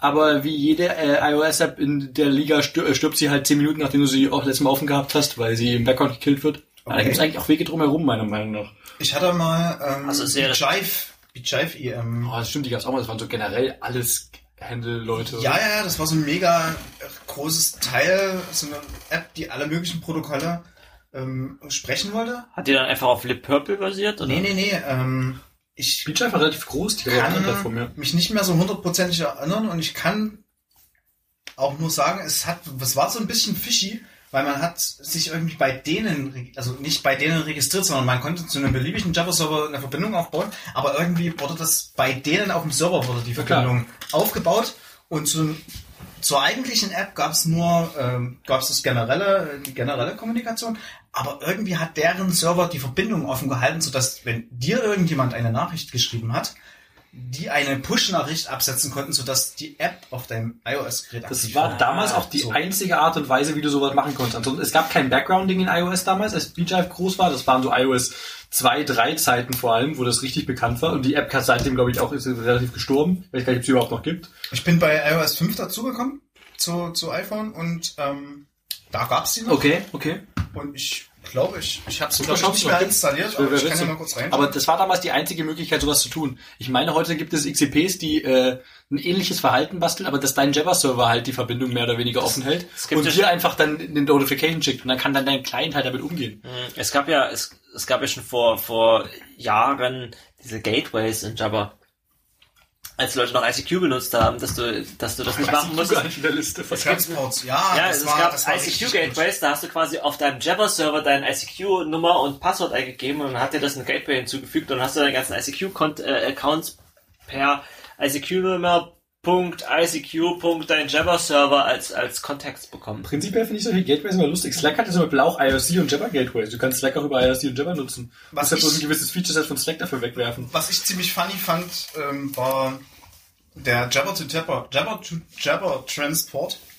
Ähm, Sowas wollte ich mal bauen. Ja, nee, das gab's tatsächlich. Und ähm, das Schöne daran war, man konnte damit zum Beispiel an seinem normalen Roster, den man in XMPP hat, Facebook anbinden. Genau. Man konnte StudiVZ anbinden. Das waren ja früher alles bei XMPP basiert. Das waren ja auch alles XMPP-Zeiten. immer noch Nein, XMP Facebook nicht mehr. Facebook nicht mehr? Facebook ist weggegangen, als, äh, als sie Gruppenchat eingeführt haben. Okay. Und das war halt immer recht schön, weil dann hattest du wirklich einen Jabber-Client auch auf dem Handy, in dem alle deine Kontakte drin waren. Wirklich, und das war nicht Multiprotokoll, sondern das war ein Backend XMPP und dann hat dein Server den, das, den Spaß Vielleicht schafft Matrix mal diesen, das, das alles zerschlagen, aber ich, ich rechne auch nicht mehr damit, dass es, dass es so ist. Also es, Ja, wäre schön. Ich meine, gerade wo wir es genannt haben mit, es gibt ich noch hab einen Messenger, den sehr viele Leute nutzen, das ist der Facebook Messenger, den haben wir gar nicht angesprochen. Der hat tatsächlich auch eine schöne User Experience, muss ich sagen. Der ja, aber ich nutze ihn überhaupt nicht. Ich habe keine Kontakte mehr mit Ja, aber ich tatsächlich Facebook der einzige äh, Existenzgrund für Facebook mittlerweile für mich ist wirklich nur noch ähm, Real-World-Kontakte. Dass da halt, ich bin da mit Leuten verknüpft, mit denen ich zur Schule gegangen bin, die ich irgendwie in Person irgendwo mal getroffen habe. Das ist so der Ersatz fürs Telefon, aber. Ist so eine Art öffentliches Kontaktbuch. ja, es ist ein Adressbuch. Ne? Ja, genau, Adressbuch meinte ich, genau. Aber, Aber, ja, als Plattform halt Schrott. aber er hat tatsächlich eine, eine, eine, eine schöne User Experience. Das stimmt. Also der Messenger funktioniert echt ganz gut, wenn man ihn mal nutzt. Was ist eigentlich mit Twitter? Also Twitter ist für mich das bessere Facebook. Ne? Also Aber- auf Facebook bist du mit den Leuten befreundet, die du persönlich kennst. Auf Twitter bist du mit den Leuten befreundet, mit denen du Interessen teilst. Das ist so die Trennung. Twitter kannst du auch äh, Direct Messages schicken. Das ist Das ist halt auch wieder eine Kleinfrage. Twitter hat halt dieses witzige Phänomen, dass die halt die, viele Leute neuerdings, sage ich mal, äh, in der Twitter Timeline, aber also nicht der Timeline-Feature von Twitter, sondern seitdem es Twitter gibt, nutzen die offiziellen Clients erst seit kürzerer Zeit sehr viele Leute. Früher waren das, war jeder auf einem äh, Third-Party-Client. Ich habe mal einen Third-Party-Client ausprobiert, weil bei Twitter irgendwie zwischendurch immer mal ein bisschen Werbung steht. Aber die, was, was hatte ich da? Phoenix oder sowas ähnliches? Felix soll das ganz gut sein, dachte ich. Und das fand ich echt, tatsächlich ist der Twitter-Hauptclient, ich bin damit zi- ziemlich happy. Ich nicht. Ich mag Tweetbot. Ich mag auch Tweetbot. ja. Ich vielleicht einfach mal Es ist nur ein bisschen nervig, ähm, aus meiner RSS-App immer auf Twitter zu kommen, weil irgendwie auf meinem Handy der Twitter-Web-Client total tot ist. Ich krieg, kann auf meinem iPhone keine Twitter-Seite momentan öffnen. Es stürzt einfach ab. Oder es lädt ewig, es hängt, keine Ahnung was. Und ja, es ist halt nervig. Und äh, über Deep Linking funktioniert es halt mit Tweetbot auch nicht. In so manchen Apps kannst du halt einstellen, hey, du sagst, in welchem kleinen wissen du Twitter-URLs äh, Ja, öffnen. Da ja. müssen die halt, Entwickler halt wissen, was sind so typische Twitter-Clients und dann schreiben sie halt für die drei populären rein, für Twitter, für Tweetbot und für Twitterific. Und das war's dann. Oder Nutzen wir Leute überhaupt noch Twitterific? Vielleicht, das kommt ja bald wieder, vielleicht. Keine Ahnung. Es kommt wieder. Ich habe davon noch nie gehört. Ähm, Twitterific war der erste Third-Party-Twitter-Client. Das sind die, die das Wort Tweet erfunden haben. Das kommt nicht von Twitter. Und ähm, die äh, haben sich vor kurzem haben die einen Kickstarter gestartet, wo sie äh, die Desktop-App, die jetzt lange keine Updates mehr bekommen hat, äh, neu, komplett neu schreiben wollen. Und der äh, Kickstarter war ein Riesenerfolg. Und die haben eine riesengroße Fangemeinde und ich freue mich drauf, dass die mal wieder was Neues basteln. Weil es sind Ja. tolle Leute, die das bauen, richtig tolle Leute. Die, die Leute, die ersten Leute, die den, den Begriff to tweet äh, geprägt haben. Ich habe vorhin was sehr Schönes geguckt. Das war schon aus dem Februar, aber ich hoffe, davon gibt es mehr Folgen. Das muss ich euch mal teilen. Das ist was für die Shownotes. Es gibt die Fake News Show. Das ist so eine Quizshow, das ist so ein bisschen QI-mäßig, so britisch. Der, der, der, die Sendung, die Folge, die ich vorhin geguckt habe, ich weiß nicht, ob es mehrere Folgen gibt, Wie war mit dem einen, mit dem einen Darsteller aus, aus die IT-Crowd als, als Gast. Und da geht's quasi um Fake News und was ist Fake News und, und man Okay. stellt sich gegenseitig Fragen und dann sagst, zeigen sie so ein Foto von der Inauguration Crowd von, von Trump und fragen, was ist das nicht? Und dann einer sagt, das ist nicht meine Geburtstagsfeier. Und dann zum Schluss kommt, was ist das nicht? Und dann zeigen sie Sean Spicer, this is the that was the biggest crowd that to ever witness an organi- äh, inauguration period. Also es ist so eine typische britische Panel-Show. Genau, und die hatten irgendwie die Aufgabe bekommen, vor der Sendung in Vorbereitung Fake News äh, über Twitter zu verteilen und haben dann Punkte dafür bekommen, wer die meisten Likes bekommen hat oder die meisten, den größten Impact hatte. Und der eine hat irgendwie eine Quizshow mit Promis gehabt und hatte irgendwie gepostet, dass er Kanye, Kanye West eingeladen hat und das, das hat nicht gestimmt und dann haben ihm die Leute von Kanye West angeschrieben. Äh, äh, also ich weiß nicht, was hier rausgekommen ist, aber Kanye West hat eigentlich zu der Zeit keine, ja, kann leider nicht, aber wir könnten dir P. Diddy anbieten. Das ist geil. ähm, und, ach so, ja, genau, da, äh, da, da hat der eine Typ in dem einen Satz wirklich gesagt, that was the most, ähm, so ein Begriff Tweet, ähm, that was the most, äh, most popular thing I ever twat. Twat. Oh Gott. Tweet, twat, twat. Das ist auch eine Art und Weise, das zu konjugieren. Ja, klingt jetzt auch äh, spontan nicht falsch, aber halt bescheuert. Das klingt schon sehr Also falsch. Twat ist ja eine Beleidigung. Ja, twat heißt Fotze. Okay. Es klingt, klingt, es klingt, explicit für es klingt dennoch grammatikalisch korrekt an der Stelle, muss ich sagen. Ja, das ist so I twat that. Ja, es klingt bekloppt. Ich hab's wie bescheuert. so wie ich, ich Aber tweeted klingt halt auch Das klingt einfach nur, das klingt, als ob, Das du- klingt als ob du Grammatik nicht verstanden hast. Aber ja. es heißt Ja, tweetet. ja. Das heißt tweetet. Tweetet. Ja, aber es ist so wie ich schrob. Ich schrob. Ich mag eigentlich solche. Hart konjugierte Verben, das ist Man denkt richtig, sich immer, richtig je mehr, je mehr konsum äh, konjugiert, desto besser ist es. Ne? Im Deutschen ist doch die Grundregel eigentlich, du musst den Konsonanten in das Verb reinbringen, der am unlogischsten klingt. Und dann hast du die korrekte Form. Nee, da gibt's Upload-Reihenfolgen. Aha. Wie? Naja, warte mal, hast du jetzt Englisch gesagt? Im Deutschen, im Deutschen. Nee, im Deutschen tatsächlich. Also seitdem ich äh, meine Ich sagen, Das ist schon eine gute äh, Infoquelle. seitdem ich mit meiner besseren Hälfte zusammen bin, Die Germanistik studiert. die Germanistik studiert, habe ich unglaublich viel über solche Sachen gelernt. Und tatsächlich gibt's ähm, da ein Regelwerk dahinter, wie welches Wort konjugiert wird. Und Aber das würde ja heißen, dass wir das alle äh, intuitiv tun, oder? Jein. Also sowas Ähm, entsteht doch eher automatisch. Nein, das, wir können das intuitiv. Das geht bei vielen Wörtern ganz intuitiv. Bei manchen Wörtern ist es schwierig. Und in dem Moment konjugiert man meistens schwach.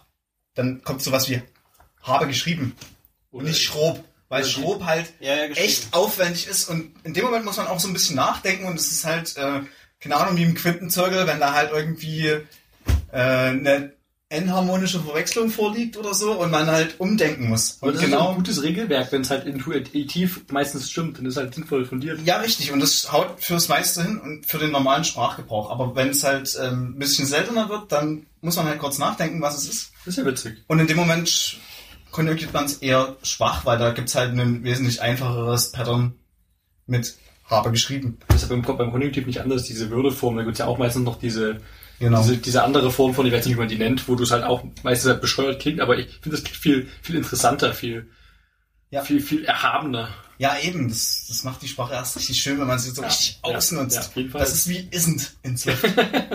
ja, wenn man so richtig die Sprachmittel nutzen kann. Fetzt. Ach so, äh, ganz kurz, äh, Themenumschwung komplett. Äh, Das ein, ein, übrigens, glaube ich, idiomatisch. ah, schön. Nee, aber ein, ein Aprilscherz, der mir gefehlt hat dieses Jahr, ist äh, irgendein Blogpost von den Go-Entwicklern, dass sie Generics Ach, echt? Ja. Machen sie nicht?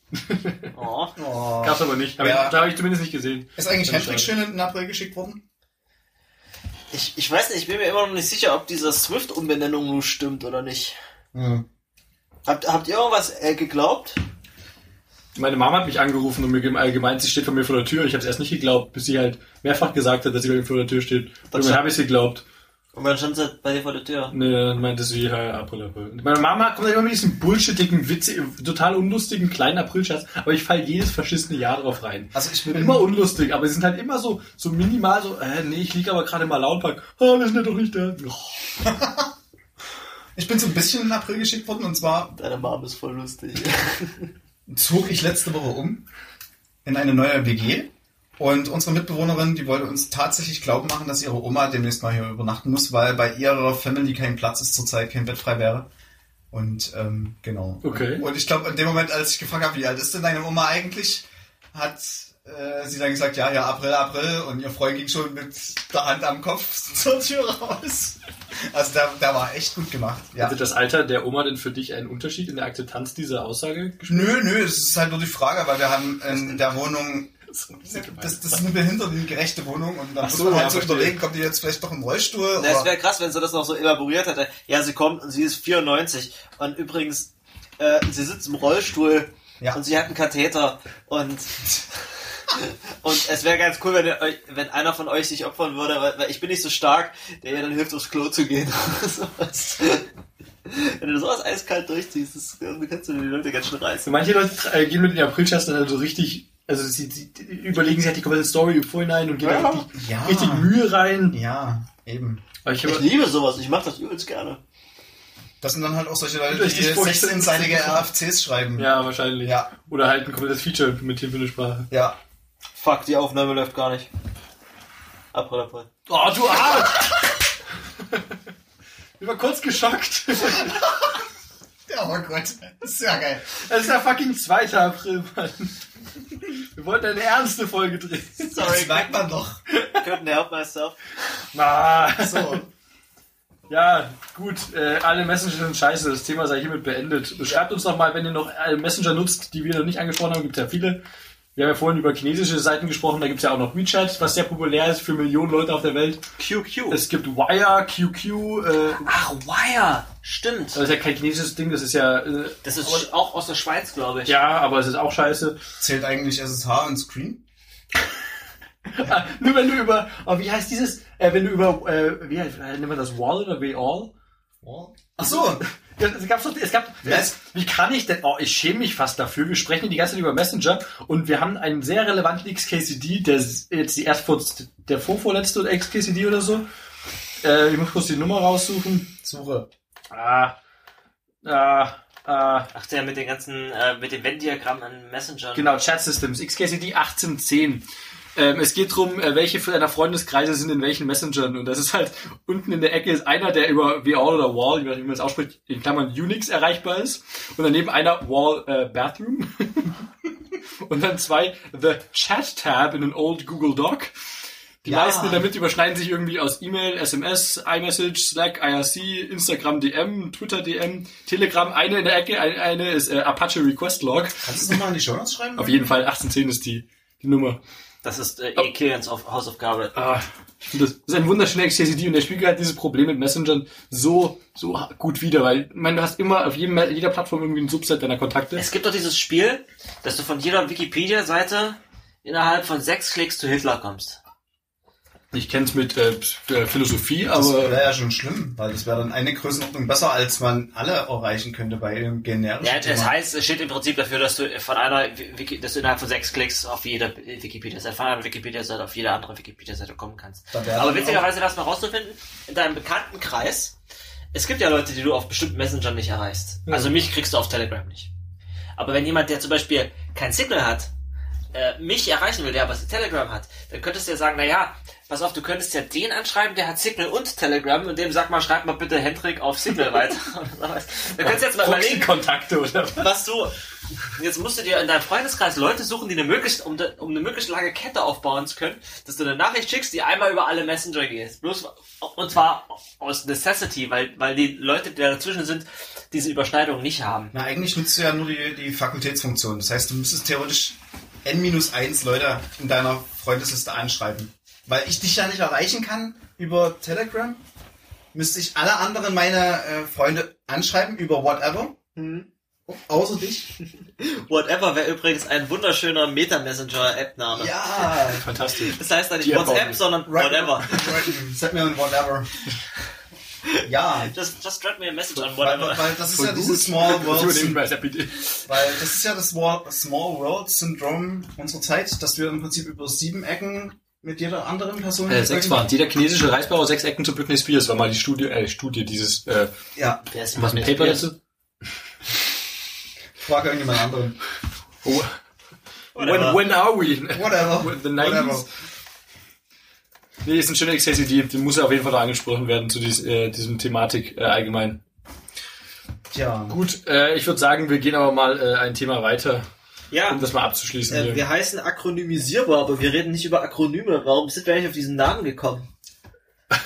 Wir könnten an dieser Stelle einen äh, einstündigen Einschnitt machen und unsere komplette mit aufgenommene Namensfindung äh, mit einspielen. Wo wir aber interessanterweise nicht mal auf den Namen Akronymisierbar kamen, sondern den kamen wir erst zwei Tage später. da haben wir beschlossen, uns Naming Things zu nennen, wenn du dich erinnerst. Oh, das war eine scheiße Idee. Whatever. Naming things is hard. Whatever wäre auch ein schöner Podcast Ah, ja, voll gut. Because we talk about whatever. Whatever. Nenn es nochmal um. Und dann wäre das Akronym dann We. Wir nennen Whatever. übrigens diese Folge Whatever. Whatever. Ja, whatever. Äh, aber wie, was haltet ihr von der Kategorie äh, Akronym der Woche? Finde ich sehr spannend. Hat jemand ein cooles Akronym? Ja, äh, und zwar hatte ich eigentlich die Idee beim GitHub Starter Woche was dazu zu sagen. Und das ist aber ein bisschen länglich, deswegen bringe ich jetzt das Akronym der Woche HAXM, H-A-X-M geschrieben. Und das steht quasi für das Pendant für KVM auf Windows und macOS. Und ähm, ich bringe das heute, weil Koemu gerade an der Version 2.9 bastelt. Und die kriegen endlich HAXM Support. Das heißt, man kann bald Koemu auf Windows auf jeden Fall und hoffentlich auch auf Mac Hardware beschleunigt ausführen, also quasi mit Virtualisierungserweiterungen. Und deswegen kann ich dann mein VMware und mein VirtualBox und mein Parallels alles deinstallieren, weil ich es nicht mehr brauche, weil ich ganz schnell QEMU habe. Genau wie, auf, genau wie auf Linux. Was ist da äh, Zeitfenster äh, für? Wann, wann soll das kommen? Äh, QEMU Idee? 2.9 wird bald rauskommen. Der Typ, ähm, Und dann benutzt es auf Linux immer noch KVM oder auch Haxim? nee, auf Linux verwendest du KVM. Aber das Problem ist, QEMU hatte bisher nur diese KVM-Schnittstelle für Linux. So, jetzt musst du aber echt mal erzählen, was diese Akronyme heißen. Also äh, KVM heißt Kernel Virtual Machine. Machine, genau. Und Haxim heißt Hardware Accelerated Execution Manager. Genau. Haxim. Ja. QEMU ist aber auch eine Abkürzung. Für, Für Quick Quick Emu- Emulator, genau. Quick Emulator. Und ähm, der ist in C geschrieben, ne? Der müsste man mal in was sicherer reinschreiben. vielleicht Ja, in, vielleicht in aber- Go oder Swift. nachdem vor einem Jahr ungefähr mal ein, ein Kommilitone zu mir kam und mich gefragt hatte, Steiger, kennst du denn eigentlich eine Methode, wie wir auf unserem kleinen Dell-Rechner mit, ähm, ich glaube, einem Terabyte RAM irgendwie zwei VMs mit jeweils 512 Gigabyte RAM betreiben können, weil wir da Simulationen laufen lassen und in VirtualBox ist es irgendwie langsam. Die Kiste hat, glaube ich, 48 Kerne. Meinte ich doch, probier doch mal QEMU dafür. So, und ähm, QEMU ist doch ganz schnell, wenn man es mal vergleicht. Und die kriegen das richtig sauber hin. Und ich freue mich drauf, wenn es auf dem Mac läuft, weil dann kann ich endlich den anderen Käse alle das komplett weghauen und kann mich auf meine Shell-Skripte zurückziehen. Also warte mal, QEMU gab es bislang echt immer nur auf Linux. Nee, das läuft auf jedem Mist. Aber der Punkt ist, schnell läuft's eigentlich nur, wenn du irgendwie eine Schnittstelle hast, die äh, unterstützt wird auf Mhm. der Plattform. Und in Linux ist es halt KVM. KVM ist richtig schnell, gibt's aber halt nur für Linuxer. Hm. So. Und dort im Prinzip kriegst du nur die Hardware durchgereicht, die auch da ist. Das heißt, auf einem Intel-System kriege ich einen Intel-Prozessor schnell. Auf einem Raspberry Pi, sag ich jetzt mal, kriege ich einen ARM-Prozessor recht schnell. So. Und unter Windows und unter macOS gibt's diese Schnittstelle KVM einfach nicht. Und dort gibt's Haxen, das kommt aus der Android-Welt. Das kommt von Android Studio und von dem Simulator. Und der Android Studio Simulator mh, basierte irgendwann mal auf QEMU und der wie Peloton auf GitHub hat dann den Code rausgezogen aus dem Simulator und in QEMU reingepatcht.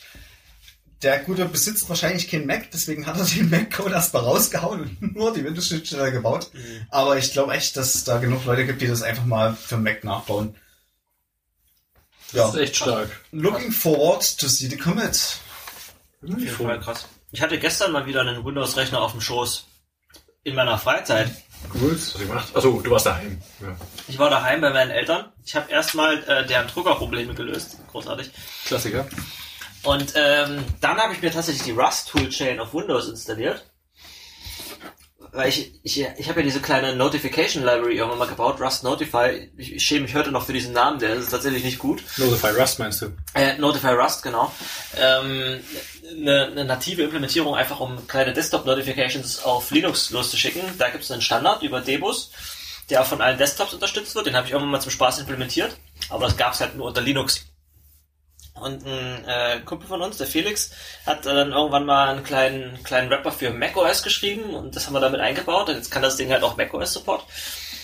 Und seitdem habe ich irgendwie innerhalb von einer Woche nochmal so 25 GitHub-Stars dazu bekommen. Das ist jetzt mein beliebtestes Repo auf Yay. GitHub. Yay. Das heißt, äh, vielen, vielen Dank. Jetzt hat jetzt hat's noch mal irgendwie zwei, drei Sterne dazu bekommen, weil jemand was gebaut hat, was auf was es auf Mac benutzt. Um, äh, das heißt äh, Alarm After. Da tippst du ein AA und dann deine Kommandozeilen-App und dann kriegst du eine Notification, wenn das durch ist. Witzig, ich hatte das in meiner Yeah. GitHub-Timeline gesehen, weil du es gestartet hattest, aber das habe ich in dem Moment nicht gecheckt, habe so draufgeklickt. Hm, das wäre ja witzig. Der, das wäre doch voll der gute Anwendungsfall für Notify Rust. Hier in die Cargo-Trommel. Ah, der nutzt schon Notify Rust, der weiß, was geht. Und dann, ach so, es ist in der Twitter-Timeline, weil Hendrik es gestartet hat. Natürlich, dann ist ja klar, wo, wo das Interesse herkam. Naja, also ich habe ich hab davon was gehört, weil jemand anders es gestartet hat. Äh, Ach so, okay. Ja, der, äh, der mit Notify Rust überhaupt nichts zu tun hat. Aber witzigerweise hatte der dann ein Issue. Es wäre schön, wenn das unter Windows gehen würde. Und jemand anderes hatte, hatte dann sein, sein, sein Crate Twitter. Ich habe hier mal mit WinRT, das ist so ein C++-Rapper für, für die Windows Runtime, also nicht mit diesem komischen abgespeckten Windows 10 zu verwechseln oder Windows 8 zu Ja, ja. verwechseln. Da gibt es irgendwie zwei Sachen, die WinRT heißen. Äh, ich habe hier schon mal was gemacht, um so Toast-Notifications zu bauen. Und dann habe ich mich gestern Abend nochmal hingesetzt und gedacht, ah, ihr könnt doch jetzt echt einfach bei euch so einen Shim einbauen und, und, und mal Notify Rust für Linux und Mac benutzen und mal WinRT, das muss alles noch in Notify Rust rein. Essentiell schon, auf jeden Fall. Also Ja. werde ich da irgendwie mir mal noch wieder einen Windows-Rechner besorgen müssen oder mit dem ein bisschen kollaborieren, dass das bei mir auch drin landet. Aber da kann ich ja nachher noch mal was dazu sagen zu Windows Builds. Erzähl. Nee, dann. Pack mal jetzt hier gleich rein und dann gehen wir in die GitHub-Stars über. Nee, das kommt ja dann beim nächsten Thema. Ach so. Ach jetzt, äh, okay, na, na, wo machen wir denn da jetzt weiter? Na, beim GitHub Star der Woche, zwei. Erzähl. Nee, bei mir? Echt? Fang Ja. Nee, ähm, Aber- aber- Also was hier gerade passiert ist, dass wir alle drei auf dieses Pad gucken und schauen, was passieren soll. Aber wir sollten, glaube ich, einfach uns weiter unterhalten und uns nicht so fest an dieses Pad halten. okay, dann komme ich einfach mal zu meinen zwei Stars. Und zwar, der erste Star war, wäre die Z-Shell Auto Suggestions Funktion. Wir sind beim GitHub Star der Woche. Ja, Jetzt, jetzt kommt das, jetzt kommt der, der das, das Intro. GitHub Star der Woche. Das, dieses Soundbite werden wir zurechtschneiden, wenn wir es dann immer benutzen von dir. das sollten wir wie Wir so ein bisschen Halt drüber legen. tiefen- you, you don't know check und so, dann, äh, Ah, genau. kennt ihr das noch? Ja, ja. Genau. Z-Shell Auto Suggestions ist ein Feature, was Hendrik schon vorhin fast kor nee, korrekt erkannt hat. Das ist ja wie bei Fish. Und zwar geht es darum, wenn ich einen Befehl eintippe auf der Kommandozeile, den ich in dieser Form schon mal so begonnen habe, kriege ich in einer anderen Highlight-Farbe äh, den Vorschlag, willst du das nicht so vervollständigen? Ist ja wirklich wie bei so. Fisch. Oder dann drückst du einfach nach rechts und Das ist eigentlich so das Hauptfeature von Fish. Ich, ein Kumpel von mir benutzt Fish und jedes Mal, wenn ich dem über die Schulter schaue, denke ich mir, das ist eigentlich ganz cool. ja, Das ist das geilste Feature Ich- an Fisch. Gibt es noch habe- sonst noch gute Gründe, Fish zu benutzen? Also Fish heißt die Friendly, Interactive Shell. Friendly Interactive Shell ist eine Alternative zu Bash und oder Z-Shell. Ja, ich habe nur den Eindruck, das- dass das Feature ein bisschen sehr viel Performance frisst, weil wenn Ja. man so, ein- so ein Base 64 ist, Base 64 kodiertes SSL-Zertifikat mal in die Kommandozeile postet, um das irgendwo hinzuschieben, dann Oh.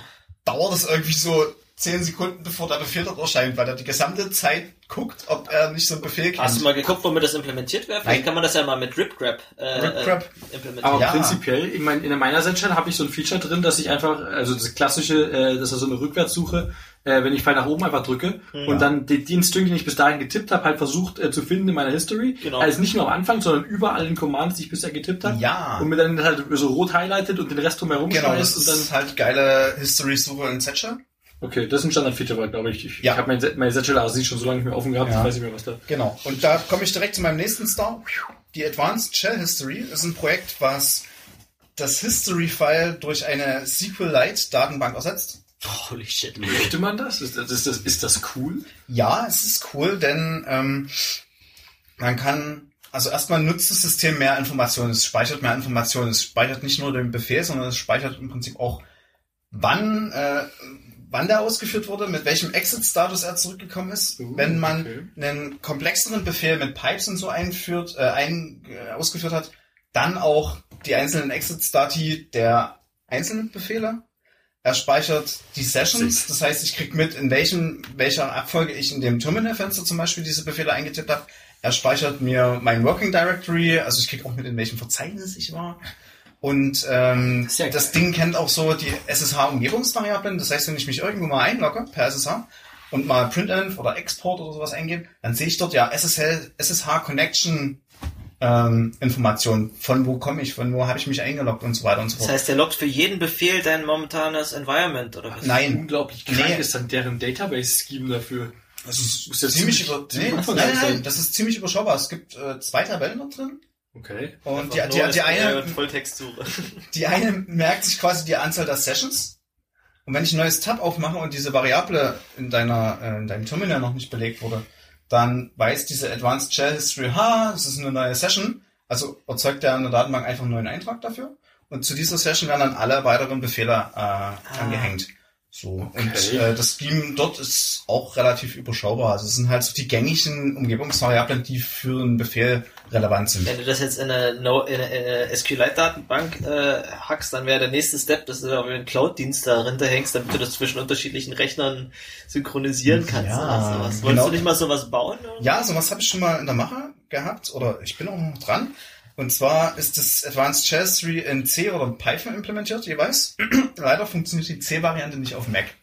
Deswegen habe ich Kian vor zwei Wochen, glaube ich, mal genervt äh, zu Detailfragen zu Swift, weil ich mir jetzt erstmal eine kleine Variante gebaut habe, die das in Swift tut. Yay. Ja, und da bin ich auch direkt mal auf die Nase gefallen mit der Event Loop in Swift, weil genau das Tool macht im Prinzip quasi schon das, das schickt den, den Datensatz per REST an den Server und sammelt die dort und dann wurde das Datenmodell im Prinzip um Hosts erweitert. Und der nächste Schritt wäre im Prinzip dann, dass man dort auch ähm, über so eine Art Swimlane-Diagramm sieht, wann auf welchem Rechner welche Befehle ausgeführt wurden und ich dann quasi nachvollziehen kann, aha, da war ich auf dem Datenbankserver und dort habe ich in, irgendwie in dem Datenbank-Backend irgendwas rausgesucht und der nächste Befehl, der ausgeführt wurde, war aber auf einer ganz anderen Kiste und dort habe ich irgendwas eingetragen. Dann kann ich mir das im Nachhinein noch so ein bisschen Ah, zusammenpuzzeln. und die und die Zeit habe ich aus Versehen die Production Database gelöscht. Korrekt, das wäre cool gewesen für die GitLab-Jungs. ah nee, es hilft denen auch nicht. ist, ist egal, aber äh, das ist so gerade in meiner Pipeline. Der Typ, der das gemacht hat, wurde ja äh, äh, Employee Zero oder wie? One, oder? Employee One genannt. Es gab immer mal einen schönen auch Blogpost. Wie geht's eigentlich Employee One? ja, Das ist ein guter Blogpost. ja, der war schön, den habe ich auch Und gelesen. dem geht's gut, der wurde nicht gefeuert, der Der wird auch ich nicht. Finde ich auch nicht cool. Nee. Fehler passieren. Der auf seinem auf dem Blog wurde sein Name trotzdem nicht erwähnt und sein Gesicht nicht Sie haben gesagt. ja jetzt intern sogar T-Shirts. Employee One. Irgendwel- Irgendwas, was ein, ein passendes äh, Satz dazu. Also wenn ich glaube, wenn mir das passiert wäre, würde ich auch nur noch mit Shit Happens T-Shirts das ist gut. Ja. Hier klingt ein cooles Projekt, diese Advanced Shell History generell. Ja, das ist schon hornalt. Echt? Ich Ja, okay. ich glaube, es ist sogar von Google. What?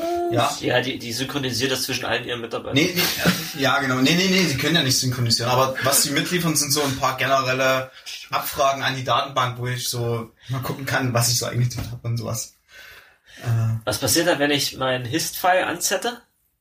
Dann loggt es trotzdem weiter?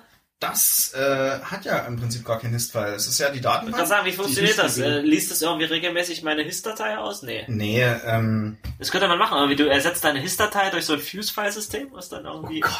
das könnte Oh, man mal aber- richtig komischen Hacks angeguckt. Ja, das wäre richtig, richtig creepy. Ähm, in der Hist-File kriege ich ja zum Beispiel auch nicht mit, in welchem Verzeichnis ich bin und so weiter. Sondern das Ding funktioniert so ein bisschen, was ich schon angedeutet habe. Ich mache ein neues Terminal auf oder ein neues Tab in meinem Terminal-Emulator der Wahl und Du äh, weißt halt, in welchem Verzeichnis du bist, anhand von den Befehlen, die du vorher gemacht hast. Das ist also, Nee. du kannst ja die gleichen Mechanismen draus schmeißen, mit denen du die, äh, die Spending History auf, von, auf dem äh, Git, äh, äh, Bitcoin Wallet schmeißt. Und du Weißt du das immer sicher? aus nee, weiß es nicht. Also du weißt es, äh, Verzeichnis sicher ab dem Moment, wo du einen absoluten Pfad mal verwendet hast. Weil seit- wenn ich ein neues Tab aufmache, dann steht bei mir zum Beispiel in meiner Einstellung drin, neues Tab startet immer in dem Verzeichnis, wo ich mich gerade schon mal befinde. Ja, gut, okay. So, wenn ich ein neues Fenster aufmache, dann startet die Shell dort in meinem Home-Verzeichnis. Und ich glaube, das war's auch schon an, an Sonderregeln. Weil CD- macht das doch schon schwieriger nachzuvollziehen. Ich habe mir so, Ali ich hab mir so Aliases geschrieben, die heißen CDO und CDS, also CDS saved. Und das schreibt einfach meinen, äh, meinen momentanen Pfad in der .cdo-Datei und CDO opened, die, die liest einfach diesen Pfad aus und geht darf, dahin. darf, darf ich dir die zwei Befehle Pop und Push, äh, Pop-D und Push-D ans Herz legen, weil genau die machen das. Wenn du sagst, Ich- Push-D Verzeichnis, Ja. dann legt er quasi auf einen Stack, auf einen internen Stack das aktuelle Verzeichnis und wechselt dorthin, wo du möchtest. Und wenn Ja. du sagst Pop-D, dann Das geht aber nicht zwischen unterschiedlichen Terminals. Nee. Das, das mache ich mit, das ist quasi so ein Bookmarking. Ich bookmarke mir Ja. das mit CDS und mache dann Ja. ein neues Terminal auf und gehe dann mit CDO hin. Bis ich irgendwann mal von Kilian gezeigt bekommen habe, dass es in Z-Shell diesen cooles, dieses coole Z-Plugin gibt. Das ist awesome. Und Z, da gibst du dann einfach nur noch ein, ein, ein Teilstring von irgendeinem Pfad an und gehst dann automatisch dahin und der bookmarkt sich das quasi automatisch aus deiner History raus. Auch schön. Also Wow. Tja. äh, Kommandozeilen, Tipps Um- der Woche Z. Das Z-Shell-Plugin Z. Ja. Link um noch kurz auf deine Frage einzugehen, also dieses Advanced Shell History Plugin Tool funktioniert im Prinzip so, es, wird gesourced beim Laden, beim, beim Starten deiner Shell, Hm? ähm, überschreibt ein paar, nee, es lädt einfach ein paar Funktionen und dann gibt es noch ein paar magische Funktionen, die deine Shell immer ausführt, wenn du zum Beispiel einen Befehl beendet hast. Und äh, der wird ersetzt, wenn er schon existiert und ansonsten definiert und dieser Befehl speichert einfach den Rückgabewert des Befehls in diese Datenbank. Genau. So funktioniert das und darauf kann man im Prinzip aufbauen. Cool. Und ich glaube, das ist auch die wesentliche Magie an diesem ganzen Projekt, denn so ein bisschen Datenbank reinschreiben ist jetzt eigentlich nicht der Rede wert, finde ich persönlich. Aber wie eine Shell funktioniert intern und was die alles so tut und treibt und wo man an die Daten rankommt, das ist schon wesentlich interessanter. Das wissen heutzutage hauptsächlich nur noch Leute, die schon graue Haare haben, schätze ich. Habe ich schon welche? ich finde die Folge ernst genug. Äh, weitere GitHub-Stars der Woche. Willst du weitermachen? Ich würde weitermachen, aber gut, okay. Also ich- für Leute, die noch mehr auf, über solche Sachen, wenn wir schon einmal in dem Thema drin sind, lesen wollen, gibt es die wunderschöne Seite Terminals are sexy. Das ist wie so eine Awesome-Liste. Das ist wie so eine Awesome-Liste mit einer schönen Zusammenfassung mit Sachen, wie, mit, wie man sein Terminal sexier machen kann oder was an Terminal sexy ist, mit Links und äh, Zubehör. Ähm, einfach mal eine schöne Zusammenfassung, durch die man durchblättern kann und damit habe ich jetzt quasi auch alles erzählt. Das könnt ihr gerne mal in Ruhe lesen. Ansonsten so an, an Tools, was ich ganz cool finde, was ich neulich von jemandem gelesen habe, war Assert CLI. Das ist äh, der, der, der Blogpost oder der, der Twitter-Post von demjenigen, der es gebaut hat, äh, fasst eigentlich alles zusammen. Ich habe hier eine kleine Kommandozeilen-App, also eine CLI-App gebaut. Äh, die möchte ich aber auch testen, also habe ich mir noch Asserts in Rust geschrieben, mit denen ich diese Kommandozeilen-App schreiben kann, äh, äh, testen kann. Und das ist quasi ein Testing-Framework für Kommandozeilenanwendungen. Das ist ganz cool. Da schreibst du oben deine Kommandozeilenanwendung rein, was du an Parametern reingibst, so ähm, in, in äh, Chaining-Schreibweise und dann was du äh, assertest du, was du von der für ein, für ein Result bekommen möchtest. Das ist praktisch. Das ist ein schönes Framework dafür, genau. Witzige Idee. Und jetzt du. Äh, ich habe mir tatsächlich dieses Mal äh, drei äh, GitHub-Stars der Woche Deine waren sehr visual, die ich mir angeguckt habe. äh, weil ich das eine geht sehr schnell und ich fand's witzig. Ähm, Nummer eins ist äh, ein cooles Projekt namens Deep Photo Style Transfer. Das Ganze ist äh, Code und Data für ein Paper, was so heißt, Deep Photo Style Transfer. Und eigentlich das Be- Beeindruckte daran sind vor allem eben die Resultate, die der raushaut. Der hatte da einfach mal in der README noch äh, einen Stapel an äh, Beispielen mit drin. Da hat er jeweils ein Input-Bild, ein Style-Bild und ein Output-Bild. Und es ist really fucking beeindruckend. Er hat einfach ein Bild von der Stadt und ein Bild von der Stadt nachts und schmeißt, die, es ist nicht immer dieselbe Stadt, also logisch nicht, sonst wäre es ja nicht so cool, und schmeißt dieses Style-Bild von der Stadt nachts auf dieses Stadtfoto drauf und plötzlich sieht das ursprüngliche Stadtbild halt so aus, wie als ob die nachts wäre und es sieht halt alles unglaublich fucking realistisch aus. Oder diese das ist quasi das erste Bild und dann aber nachts, so wie das zweite Bild. Genau, das erste Bild ist das Inputbild, das zweite Bild ist das, wo er den Stil von übernimmt Ja. und das dritte Bild ist das, äh, was bei seinem Code rauskommt. Und er hat ein Bild von der, es klingt nicht so beeindruckend, wenn ich das gerade so sage, aber der hat ein Bild von einer, von einer gelben Blume und dann ein Bild von einer Rose als Style und dann kloppt er das da drauf und dann hat er plötzlich das ursprüngliche Bild, bloß halt in Rot. Ja, was dir jetzt nicht unbedingt aufgefallen ist, dieses, diese gelbe Blume ist einfach bloß so an einem sonnigen Tag eine gelbe Blume und diese Rose, da sind Wassertropfen drauf und auf dem anderen Bild sind auch Wassertropfen drauf. Es ist einfach, also ich finde die, Übergänge unglaublich beeindruckend von diesem Paper, ah, von dem ich, Paper, ich, ich, ich weiß gar nicht mehr, wo man das findet. Äh, vielleicht könnt ihr uns das in die Kommentare schreiben. Ich habe mal sowas Geiles gesehen, da hast du ein Foto von dir reingeschmissen, vielleicht basiert das auf dem gleichen Ding. Du hast ein Foto von dir reingeschmissen und dann hast du ein Bild von irgendeinem äh, irgendein Gemälde von irgendeinem Künstler gehabt, dann hast du plötzlich dein Foto im Stil von diesem Gemälde gehabt auch. also das heißt, ich habe ich hab schon, ein, ein Bild von mir und dann habe ich äh, ein Gemälde von, von, von Van Gogh reingeschmissen und dann war plötzlich das Bild von mir im Style von Van Gogh So eine gemalt. Stilübernahme, ja. Das ist relativ beliebt als Projekt, gerade habe ich das Gefühl. Aber die, also die Results hier fand ich besonders beeindruckend, muss ich sagen. Ich finde es ja mit den Äpfeln lust- lustig. Den Äpfeln Den Äpfel ist sehr subtil, ne? Ja, das ist mega subtil. Einfach die Farben von den Äpfeln getauscht. Hä? Aber, ach so, das, äh, den Input und, ah, Input und Style sind dasselbe Bild. Und hinten fallen die, fallen die Farben einfach durchgewechselt. Wie geil. Ja, also ein gewisser Grad an. Randomness ist dabei, ne? Ja, aber es ist, trotzdem die Resultate sind, wie gesagt, beeindruckend. Das ist mein GitHub äh, Star Nummer eins gewesen. Das sind Wow. so immer die, die Momente, wo ich mir denke, äh, Machine Learning wird in spätestens fünf Jahren die Welt übernehmen. Ja, die Singularität, sie wird kommen. Ja, irgendwann.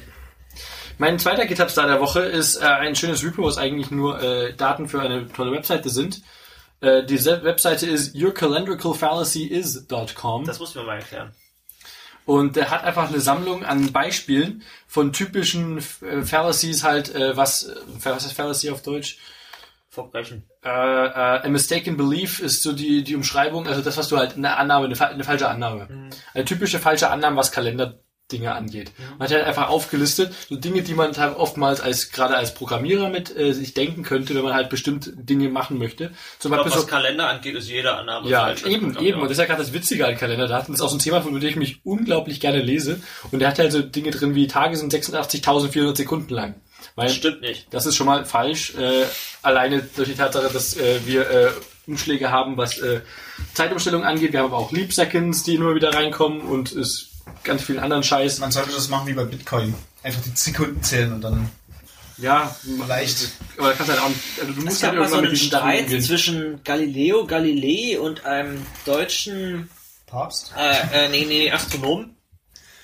Das, Kepler. ähm, und zwar hat der irgendwie, ge- das war zu Zeiten, als, als du Nachrichten von anderen Leuten aus, aus, also in Italien, aus Deutschland, irgendwie vielleicht fünf Wochen später mitbekommen hast. Ne? Nicht, nicht wie heute, irgendwie schreibt jemand was. Also, ich glaube, wenn Galileo Galilei heute leben würde, der würde seinen ganzen Scheiß auf Hacker News schreiben.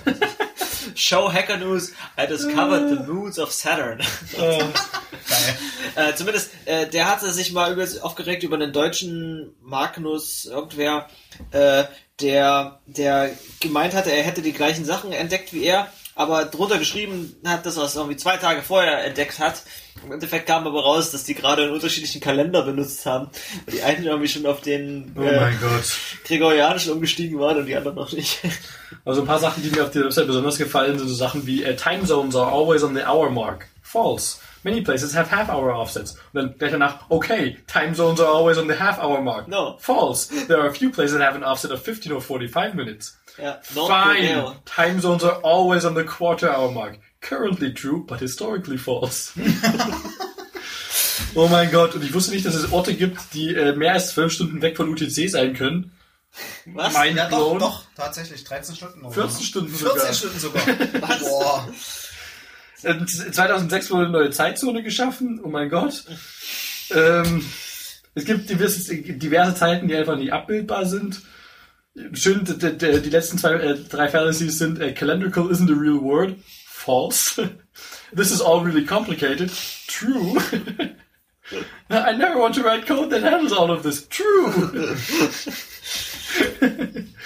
Aber wie heißt denn dieser YouTuber, der immer so ein rotes T-Shirt anhat? Äh, du meinst Tom Scott. Ja, der hatte auch mal ein schönes Video drüber gemacht, Oh ja. eigentlich niemals Das werde ich hier auch verlinken mit. ja, Was ich ja besonders witzig fand bei äh, Freakshow, glaube ich, haben die irgendwann mal erzählt, dass in BSD die Timezone Database, also TZ Data Paket, korrekt komplett eingebunden wurde.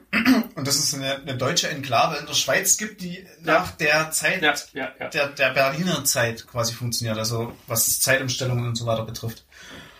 So, der hat es im Prinzip damals gesagt und hat gesagt, auf den Linux-Distros siehst du es irgendwie nicht. Und mittlerweile stelle ich halt fest, dass ein Ubuntu-Installer, ein Debian-Installer, alle auf einmal diese komische, diesen Ort dort in der Schweiz mit anbieten. Wenn ich sage, hey, ich bin in Berlin, okay, ist deine Zeitzone jetzt Deutschland oder dieses Mendelfingen, keine Ahnung, wie dieser komische Ort dort Also, es heißt. gibt, es gibt Berlin, Germany und Berlin, Switzerland, oder was? Nee, das heißt anders, da ist der Stadtname dahinter. Das ist nur Das ist halt was, was du überhaupt nicht erkennst. Also ich hab mich immer gefragt, warum...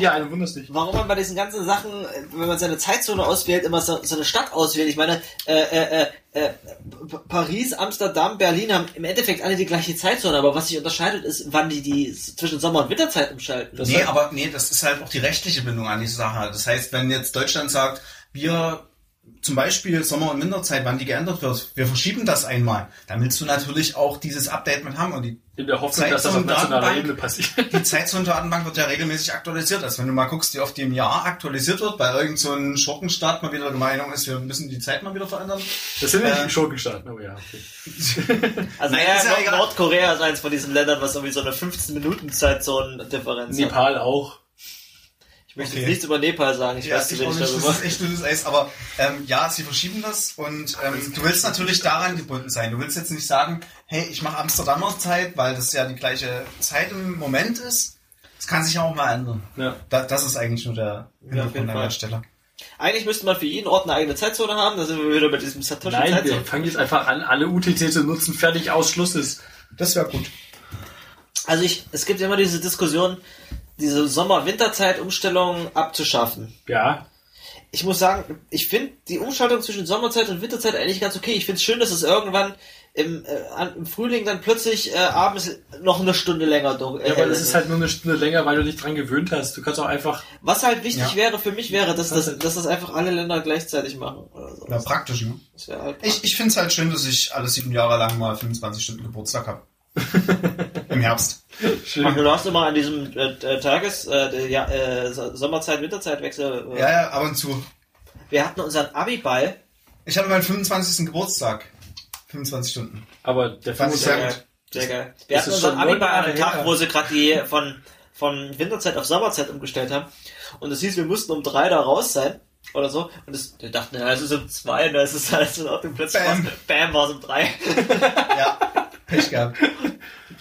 Ich merke immer schon, wie alt du bist, weil du so alt bist wie der äh, CCC, der Communication Chaos Communication Congress. Ah, jetzt machst du es aber den Hörern einfach, meinen Geburtstag rauszufinden. Das finde ich gar nicht gut. Nee, äh, letzter GitHub der Woche ist ein tolles Projekt namens Marquis 3000. Das ist einfach, da hat jemand äh, die schönen Marquis-Tags, die wir doch alle so kennen und lieben, die nicht offizieller Teil des HTML-Specs sind, in JavaScript neu implementiert. Und zwar so geil, dass die auch äh, schräg fahren können und rückwärts und von oben nach unten. Und oh, das ist einfach nur geil. Und die laufen Aber, voll. aber, aber schräg machst du doch, indem du einfach eine CSS-Transition drauf schmeißt, oder? Müsste man, Welcher Browser kann denn das? Ja, kann man, kann man Marquis nicht mittlerweile komplett mit CSS-Transitionen bauen? So, Hast das du ist Ja, übrigens, du solltest, du 3000 solltest vollkommen nüchtern sein, wenn du das, äh, wenn du das anguckst. Oh Gott, das bewegt sich. das sieht aus wie eine Scene of Crime. Ich finde das geil. Ja, stimmt, mit Vor diesem einen, mit diesem einen gelben. Tape, was da einmal quer mal, drüber das, geht. Ne? das gelbe Tape ist das schräg hier durchfährt, ist über dem blauen, aber unter dem grünen. Es sieht einfach nur geil aus. Ja, es wirkt dolle plastisch. Also man könnte noch so ein bisschen so einen, ähm, Das ist wie das Cyber-Tape auf meinem Laptop. Wie heißt das, wenn, wenn im Hintergrund sich was langsamer bewegt als im Vordergrund und man dadurch... Parallax-Effekt? Ja, genau, man könnte dann mit so einem Parallax-Effekt, äh, Mit Marquis. ja, äh, Ja, dann nimmst du, dann nimmst du, äh, dann kannst du, kannst du als Zeichen nimmst du diese Personen-Emojis und Ba- Baum-Emojis im Hintergrund. und zack, kannst du dann so eine kleine Landschaft, äh, Zack, hast ein Side-Scroller-Game. bam. fantastische Idee. Ja. Das wäre relativ einfach, äh, nur mit Marquis-Tags und Emojis. Ja, aber die Marquis-Tags, also die klassischen Marquis-Tags kannst du halt nicht äh, Geschwindigkeiten anpassen. Ja? Also bei dem schon, Marquis 3000, ich glaube schon, ja, Ich schon. finde, ich finde, äh, Google hätte sein, Du konntest nur sagen Marquis und das war's doch, da kannst du nicht direkt Attribute setzen. Google hat ja, hat ja WebKit nochmal geforkt und es Blink genannt. Ich finde, es hätte besser. Marquis heißen müssen, oder? Okay. Weil es Marquis und Blink waren ja diese beiden verschiedenen Tags, die sie dann irgendwann alle wieder abgeschafft haben. Ja, das Blink ist geil. schlimme Sachen. Gibt's heute noch Blink-Tags? Werden die noch überall unterstützt? Nee, überhaupt nicht, aber die nutzt Warum eigentlich nicht? Deswegen gibt's ja jetzt JavaScript. Das waren halt die, die einzigen Möglichkeiten, um, um grafische Animationen in so, in so äh, Text-Only-Browser wie Links reinzukriegen. Ach, die haben das unterstützt? In Links Marquis-Text. In dem Marquis weiß ich nicht, aber Blink ist so die eine Sache. Ja gut, okay. Oh, Blink also mal ist ja Marquis- Ja, und da brauchst du auch ein Kurses. Nur, nur damit es auf deiner Konsole läuft. Schönen Dank, ey. Okay, beschließend beenden wir die GitHub-Stars damit. Mit einem wunderschönen Marquis 3000. Gut, dann machen wir weiter. Machen wir weiter. Thema 2. Oh Gott. Thema Steiger. Thema früher war mehr Steiger. Hallo. Ja, wir haben ja, das letzte Mal haben wir dich ja in der Sendung eher so zufällig mit als Gast dabei gehabt. Dann haben wir großspurig Werbung damit gemacht, jetzt mit Steiger. Und dann haben wir über Twitter äh, die Beschwerde bekommen, also der Steiger ist ja ein bisschen kurz gekommen in eurer Sendung. Jetzt redest du aber schon ziemlich aktiv mit. Ja, ich freue mich auch, So eine dass ich- richtige Gastrolle hast du jetzt nicht, da bist du ja schon... Es hat auch niemand von Gaststeiger bisher gesprochen, oder? Ja. Übrigens, bist du einfach schon möchten wir unseren. Gast vorstellen. Hallo. Hallo Hendrik. Hi Steiger! Hey Kilian. Ja. Ich habe ein Déjà-vu gerade. Nein. Ähm, ich freue mich, dass ich nochmal dabei bin, wieder dabei bin. Es macht Spaß.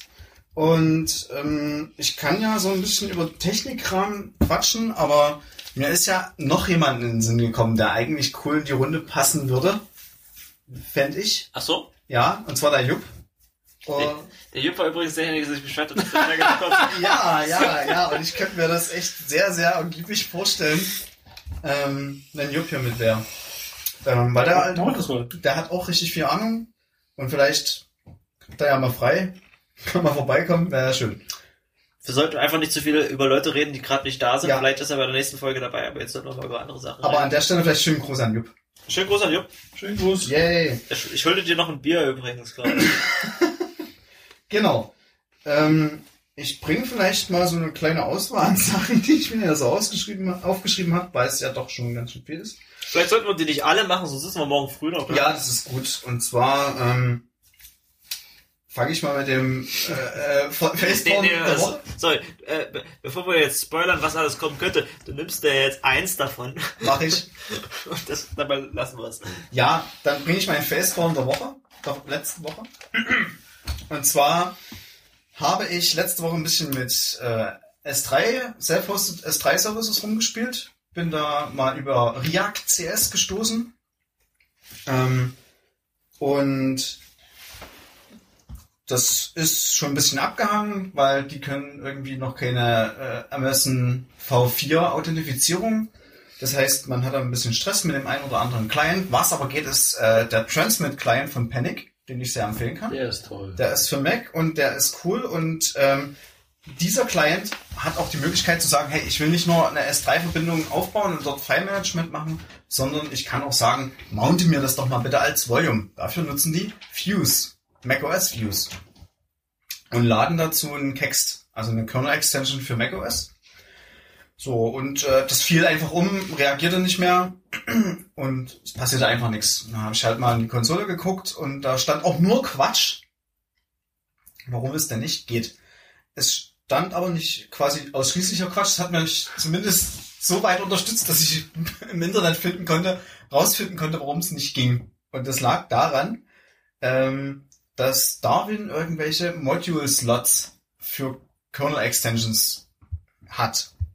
Und äh, da gibt's genau acht Slots, die man als Nicht-Apple verwenden darf auf seinem Rechner, um dort Kernel-Extensions zu laden. So, zu dem Zeitpunkt hatte ich im Prinzip äh, eine Kext geladen, um irgendwie mein äh, iPad als zweiten Monitor zu nutzen, ein NTFS-Treiber, äh, VMware war am Start, VirtualBox war am Start, ToonTab war am Start für VPN. Ähm, dann hatte ich noch Keybase und auf einmal war schon völlig Ende. Ich konnte einfach mal das Fuse-Modul nicht laden. Nachdem ich dann VirtualBox beendet habe und die ganzen Cacks entladen hatte, konnte ich dann auch meinen S3-Volume mounten mit äh, Transmit. Und das fand ich schon ziemlich strange, was die da machen bei Apple. Also das hätten sie mal echt ein bisschen angenehmer machen können. Ist auch einfach komisch, da so, so ein hartes Limit drauf zu haben. Das auch nirgendwo. Ja, und es ist halt nirgendwo dokumentiert und es war dann halt irgendwo bei Stack Overflow aus Versehen dokumentiert. Solange irgendwer mal irgendwo Bescheid weiß. Ja, aber es ist halt auch beknackt. Also, ich glaube, das letzte Mal, wo mir das auffiel, war mit OpenAFS. Da gab es irgendwelche Probleme mit Major und Minor Numbern auf Linux 2.4 damals noch. Ähm, dass man dann nicht genug ähm, Block-Devices oder sowas verwenden konnte und dass es deswegen umgefallen ist. Aber ich meine, da hatte selbst Linux 2.4 vor zwölf Jahren oder so 255 Major Numbers für verschiedene Geräteklassen und bei Mac geht es halt irgendwie für, bei acht Geräten und danach ist Ende. So, also falls ihr irgendwie mal irgendeinen Kex ladet und euer macOS der Meinung ist, trotz Signatur und so weiter, das geht nicht, schaut mal nach, wie viel Kex ihr geladen habt, die nicht auf .apple.com, nee, com.apple beginnen.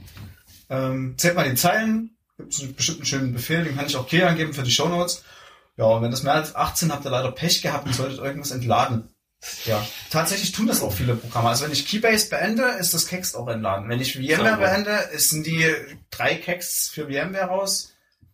Irgendwer verkackst Ja, aber ich habe halt keinen Bock, alle möglichen Programme immer zu beenden. Das ist ja wie bei DOS. Schönen Gruß an, an die Apple-Jungs. Oder gerade erfolgreich mit DOS das. vergleichen. Ja. genau. So, den Rest hebe ich mir dann auf. Keks, Okay, werden wir mal ein bisschen interaktiv. Mir ist neulich aufgefallen, als ich ein bisschen äh, rumgebrowst habe. Äh, ich bin jetzt, ich bin jetzt zufriedener äh, Amazon Music Kunde. Nö, warum das denn? Keine Ahnung. Achso, weil bei mir auf Arbeit sowohl dieser als auch Spotify geblockt sind. Oh, oh ist ja dumm. Und hätte ich das jetzt nicht sagen sollen, aber wahrscheinlich ist dann morgen auch Amazon Music. Keine Ahnung. Aber ist euch mal aufgefallen, wie diese komischen Playlisten heißen? Ich vermute, du wirst auf was Spezifisches hinaus. Also ich habe mich ja, ich habe mich ja schon immer ziemlich gewundert, wenn du bei Rossmann so im Teeregal rumguckst, was es da für komische Teesorten gibt. Und wenn du dann mal bei Spotify oder bei Deezer oder bei Amazon Music äh, anguckst, was es für, was es für komische Playlists gibt. Und die sind irgendwie immer so benannt, dass die irgendwie ein Gefühl verkaufen müssen. Deswegen spielen wir jetzt ein kleines Spiel. Das Spiel heißt Oh Teesorte oder Playlist. Ich sage euch jetzt einen Namen und ihr sagt mir, ob das eine Playlist auf Spotify, Amazon Music oder äh, dieser ist oder ob es eine Teesorte ist. Mal schauen, wie richtig. ihr liegt. Okay, fangen wir mal einfach an. Sonne Afrikas. Teesorte. Ich sag Playlist. Das ist eine Teesorte. Ach, verdammt. Es. Schneespaziergang. Vielleicht lasst ihr den Zuhörern ein bisschen Zeit, selber drüber nachzudenken. Das wäre. Ich, ich, das wär, ich, ich würde nicht verstehen, wie ein Tee schmecken sollte, der so heißt. Playlist. Playlist. Ja, vielleicht ist es ja auch was mit, mit Zimt und Anis, was ist so im Weihnachten? Schneespaziergang? Es ist eine Playlist. Ach Gott. Magie des Orients. Teesorte. Sehr gut. Okay, jetzt wird's ein bisschen krasser. Gott. Darauf ein schlecht geteiltes High Five. Stressbuster. Playlist? Teesorte. Verdammt. Wow. Dagegen nicht stressen lassen. Playlist. Playlist. Gute Laune. Teesorte. Teesorte. Playlist. Beides. Beides. Beides. Sonne. Teesorte. Playlist. Ich weiß es gar nicht mehr so genau. Oh. Äh, nee, das war eine Playlist. Zu Hause. Komische Teesorte. Playlist. Playlist. Playlist. Träumen. Playlist. Playlist? Teesorte. Winter-Indie. Indie. Das ist nur Playlist. eine Das Playlist. ist eine Playlist. Loslassen. Teesorte. Teesorte? Teesorte. Ach, wir werden gut. Ja. Frühlingserwachen. Teesorte. Playlist. Kern gewinnt. Playlist. Schlaflos. Ja, für eine Teesorte. Ist das ein Koffeintee oder was? Ich würde sagen, eine Playlist. Ja, ich gehe auch mal Playlist, ja. Das ist tatsächlich mein Lieblingstee bei Gschwendner. Äh, Sencha schlaflos. Ist mit Ernsthaft? Guarana, Mate und noch was zu drin ist. Ist sehr lecker. Ähm, endlich Frühling. Hatten wir schon. Playlist. Ne, Frühlingserwachen. Stehen bei Amazon Music direkt nebeneinander. äh, wieder gut. Das ist eine Teesorte. Dann schließe ich mich steiger an. Das ist eine. Teesorte. Und Fastenzeit. Das wäre ko komische Playlist. Das ist bestimmt auch eine Teesorte. Die für Sehr dünne Musik, aber es ist eine, Das ja eine Musik. das, ist, das war auch eine Teesorte auf jeden Fall. Aber die Überschneidungen sind Das irgendwie. ist stark. Also ich, Ja, es ist schwieriger, als ich cool. gedacht hätte, muss ich sagen. Interessant, interessant. So viel zu unserer ersten, zu unserer ersten Rubrik. Der Hörer ratet, äh, rät mit. Spiel oder äh, Tee oder Playlist. Interessant. Ich hätte gedacht, dass die so ähnlich klingen. Vielleicht können wir das beim nächsten Mal irgendwie zu Grillen machen oder so. Dann kannst du sagen, der Hörer grillt mit. Rät mit. Berät mit. Nicht rät mit. Oh. Und, oh. Ja. Wir machen, es gab, es gab mal diesen komischen, es gab mal so einen Koch-Podcast, die Leute über Essen geredet haben. Küchenradio. Küchenradio, genau. Und da haben sie, haben sie auch Sendungen gemacht, wo es ums Grillen ging und haben nebenbei gegrillt. Das war super fies. Also ich habe mir das auch nicht lange angehört, bevor ich da gedacht habe, nee, leck mich Nee, am Arsch. das Problem war, das waren mega lange Folgen. Das waren vier Stunden oder so. Ja, das kannst du ja, glaube ich, nicht anhören, ne? Ja, so viel Speicher habe ich nicht auf dem Handy. Was? Apropos Speicher auf dem Handy. Hast du denn seit iOS 10.3 jetzt mehr Speicher auf dem Handy? Also ich habe etwas, etwas mehr Speicher, aber Also ich mehr, kenne, mehr Spe freien Speicher meine ich. ja, ja, etwas mehr freien Speicher, so ein Giga. Aber ich kenne Leute, die haben tatsächlich 6 Gigabyte rausbekommen mit APFS. Ist geil. Hä, Ja. wie? Äh, das iOS 10.3 hat in einem Minor Release auf jedem iPhone Apples neues Dateisystem installiert. Äh, migriert aufs neue Dateisystem. Von Ja. HFS weg auf APFS. Das ist wie der Switch von Windows 98 zu Windows XP damals, da ist es ja auch eventuell passiert. Dass man sagt, ey, ich will jetzt NTFS haben. Aber jedes iOS 10.3 Gerät läuft jetzt auf APFS. Völlig neues Dateisystem. Wie jetzt mit einem Update des Systems haben sie mal eben deine gesamte äh, Platte dann umformatiert oder was? Äh, migriert, ja. Ja. Ich hab mal ganz, also das lief wohl nicht so, dass du den Update-Prozess äh, komplett äh, gekillt haben könntest, wenn du das jederzeit einfach neu startest, sondern das hat äh, deine Daten äh, auf der Migrationsprozess lief erstaunlich äh, uninvasiv. Der hat einfach die Dinge lange umhergeschieben, ohne dass irgendwas hätte kaputt gehen können. Und an einer Stelle war der kurze Switch und da, da war es dann APFS plötzlich. Und das ist effektiv, äh, effizienter und dementsprechend haben die Leute mehr Platz auf ihrem Telefon. Das zählt ein bisschen anders, weshalb das jetzt nicht wirklich einen gro- großen anderen Effekt hat. Was es zählt ein bisschen anders. Das heißt, ich habe nur virtuell Und der hat, und der Platz. hat, äh, ja, und der hat halt im Update-Prozess natürlich diverse Caches gelöscht und so weiter. Nee, also der Deshalb du da, der wird halt da andere Leute. Ich werde dann immer, APFS kann auch äh, Snapshots. Klo- Snapshots und Klone und sowas und damit macht so Copy and Write oder was? hm, scheint so. Und du kannst, äh, du hast äh, Quick Copy oder wie Apple das nennt, dass du beim Kopieren einfach nur einen Hardlink hast letztendlich äh, und dementsprechend der Kopiervorgang von großen Dateien halt instant ist. Ist das deren, ist das deren Alternative zu ZFS dann oder wie? Äh, Es war lange im Gemurmel, dass Apple auf äh, ZFS irgendwann umschwingt. Da gab es Genau. auch mal äh, Bestreben zu, aber die sind irgendwann eingefroren oder weggestorben und dann hat sich wieder jahrelang nichts getan und dann kam plötzlich zur letzten WWDC äh, 2016 auch äh, eben APFS wurde mit announced und ich bin, ich finde es erstaunlich, dass iOS die erste Plattform ist, die es bekommen hat. Hätte ich nicht erwartet. Ach so, auf dem, auf dem Mac gibt es noch nicht. Nee, es ist noch nicht, es ist nicht mehr bootbar. nee, äh, ist absolut plausibel, dass es die erste Plattform ist, weil Apple komplett den, den, die Infrastruktur kontrolliert. Über den App Store wissen die ganz genau, was da reinläuft. Wenn ich hier bei mir auf meinem Mac irgendwie eine, eine, eine Shell öffne und dort mit Und es ist auch deren Flagship-Produkt, äh, hast schon recht, ja. Und ähm, zum Beispiel, mein allerliebstes Beispiel, oder die beiden liebsten Beispiele ist äh, Steam, die Gaming-Plattform, also die, die, der Game Store, wenn man so will, und die Adobe-Tools. die, die nicht klarkommen mit. Die äh, kommen nicht Case klar, Sensitive. wenn ich ein, ein Case-Sensitive Filesystem habe. Die gehen einfach mal davon aus, dass ein Dateisystem ein großes A und ein kleines A das gleiche ist. Es ist aber nicht so. So, wenn du das bei, bei Mac ist es so, dass normalerweise das Dateisystem das genauso handelt und sagt, Großschreibung ist mir egal, die Schreibweise. Leider, historisch bedingt. Genau, historisch bedingt. Ja. Wenn du aber jetzt sagst, ich will mein, ich will hier so ein, eher so, ein, so eine Linux-Experience mit ordentlichen Dateien, Datei, ja, Dateinamen, dann äh, funktionieren diese Tools nicht. Und es ist ein Heidenaufwand, das richtig zum Laufen zu bekommen. An der Stelle kann ich mir das super gut erklären, dass die gesagt haben, hey, wir machen das auf iOS, weil da haben wir es alles in der Hand. Und ich glaube, selbst bei iOS-Apps gab es Probleme mit den Dateinamen, so mit Unicode. Das ist eine Ähm, interessante Sache dazu. Da Aber auf das Mac geht's halt, äh, ist es zu, zu krass, der, der, äh, die Ich, ich frage mich, was, äh, APFS ist ja case-sensitive. Was, was passiert? Was? AP, Ach so. Case-sensitive. Ah, Ach so, ja, ist, ja. ist case-sensitive. Du kannst natürlich, Sensitive. Nicht insensitive. Sensitive. Es unterscheidet. APFS ist case-sensitive. Correct. HFS ist case-insensitive. Richtig. Okay. Dachte, habe ich gesagt, aber egal. Gut. Ähm, du kannst bei, wenn du deine HFS-Platte formatierst, kannst du letztendlich die Wahl treffen, ob du Case Insensitive oder Sensitive haben möchtest. Aber wie ich da schon sagt, äh, manche äh, Softwarepakete klappen halt einfach nicht, wenn du ein Case Sensitive Dateisystem hast auf dem Mac, was sehr komisch ist. Ich frage mich aber, was passiert, wenn irgendwann APFS rauskommt, wenn Apple das pusht. Wenn Apple und Adobe haben ja schon immer so eine, so eine, so eine, so eine Liebe So zueinander. eine Hassliebe.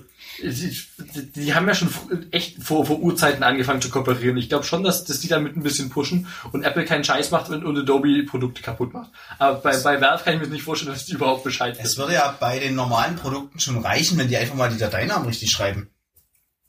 Wie meinst du? Ne, bei Steam, bei Spielen, da steht garantiert im Pfad irgendwie Program Files für Windows kleingeschrieben drin, weil sich halt die Devs komplett daran orientieren, dass das halt funktioniert. Ja, aber das Aber es ist halt Quatsch. Warum schreibt man das nicht richtig? Ich meine, wenn ich jemanden einen Brief schreibe oder eine Mail, dann schreibe ich ja auch seinen Namen richtig.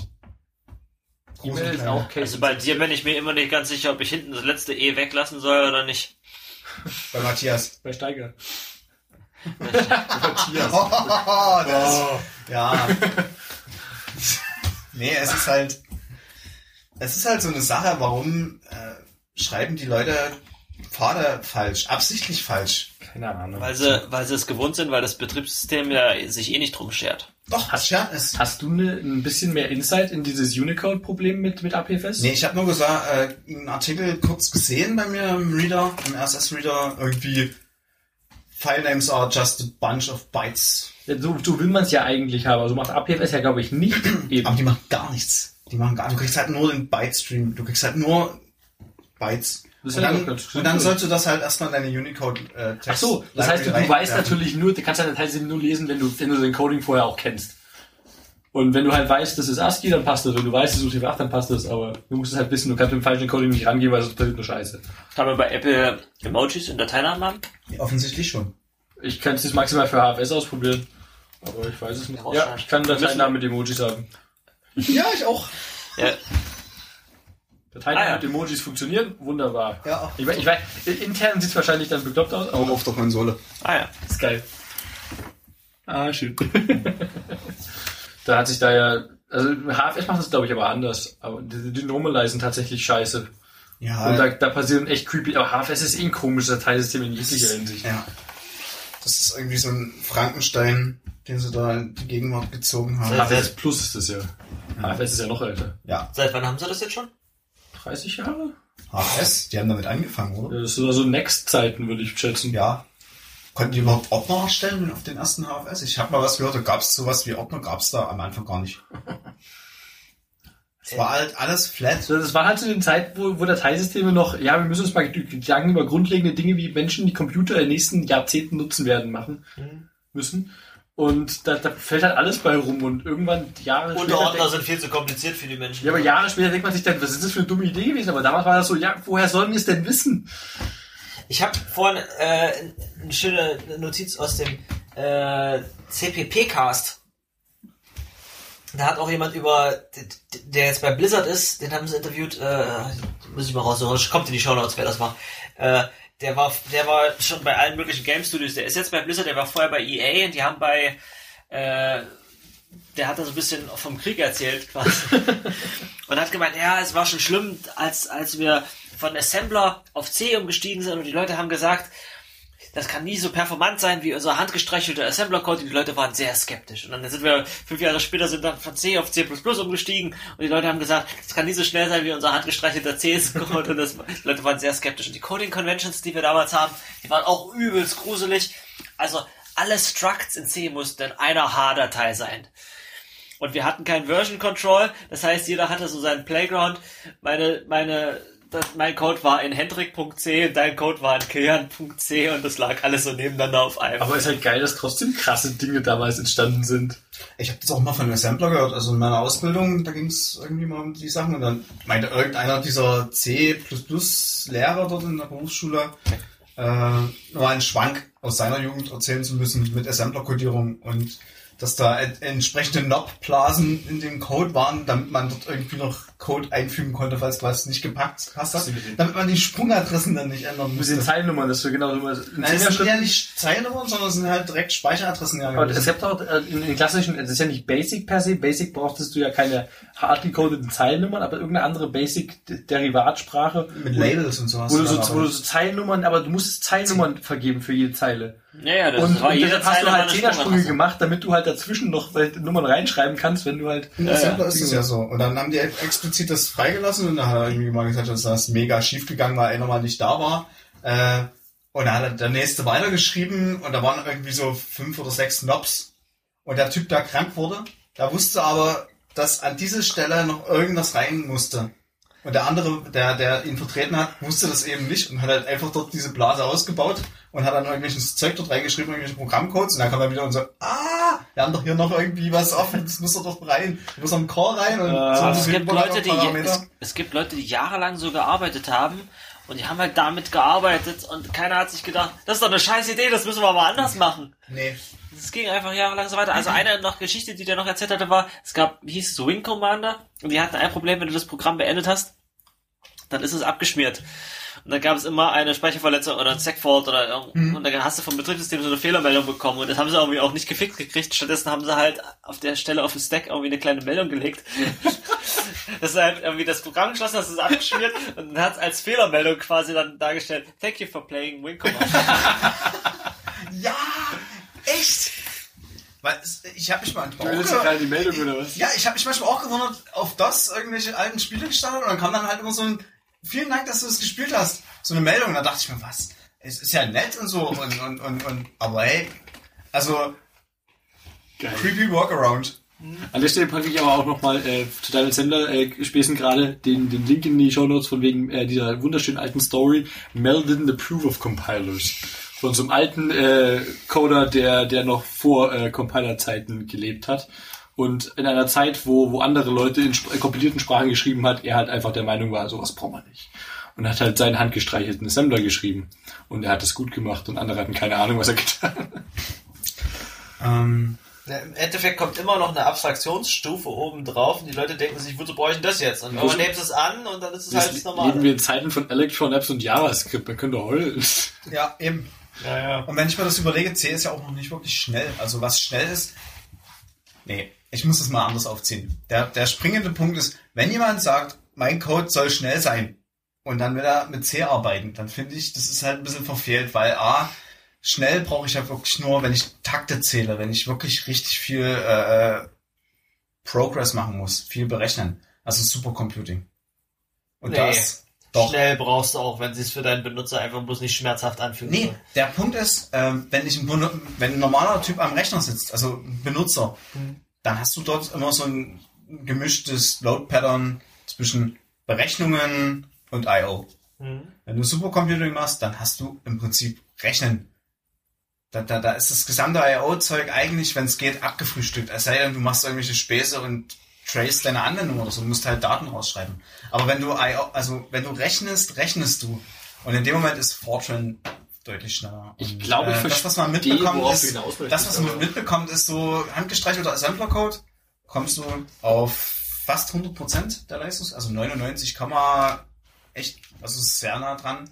Und mit du Fortran wirklich kommst du viel, mit, da musst du wirklich viel streicheln. Das ist auch ein Skillset, was du halt selten findest, klar. und äh, mit Fortran kommst du immer noch leichter, deutlich näher an das Maximum ran als mit C.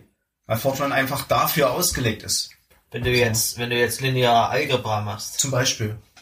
Ja, aber das ist ja häufig das, was bei Supercomputing Deswegen hast du ja in so Mathematik-Libraries in Python, in NumPy oder SciPy Ja. sowas wie BLAS drin. Und BLAS ist Basic Linear Algebra Systems. Systems. Es ist eine Das Kategorie von Rech äh, Systemen. Und das ist aber eine, das ist, das ist aber eine Fortran-Bibliothek, die 1975 angefangen wurde. Die hast du heute noch, die wird mit Python noch mit ausgeliefert. Und es wird ab und zu wird mal der äh, die die GCC Toolchain angepasst, das ist, das noch weiterhin, da wird es noch weiter gepflegt, aber Genau, es ist genau. hauptsächlich um solche Libraries Aber, aber zu halten. Blast Libraries das sind also eigentlich eine ganze Klasse an Libraries, die man da äh, nutzen kann.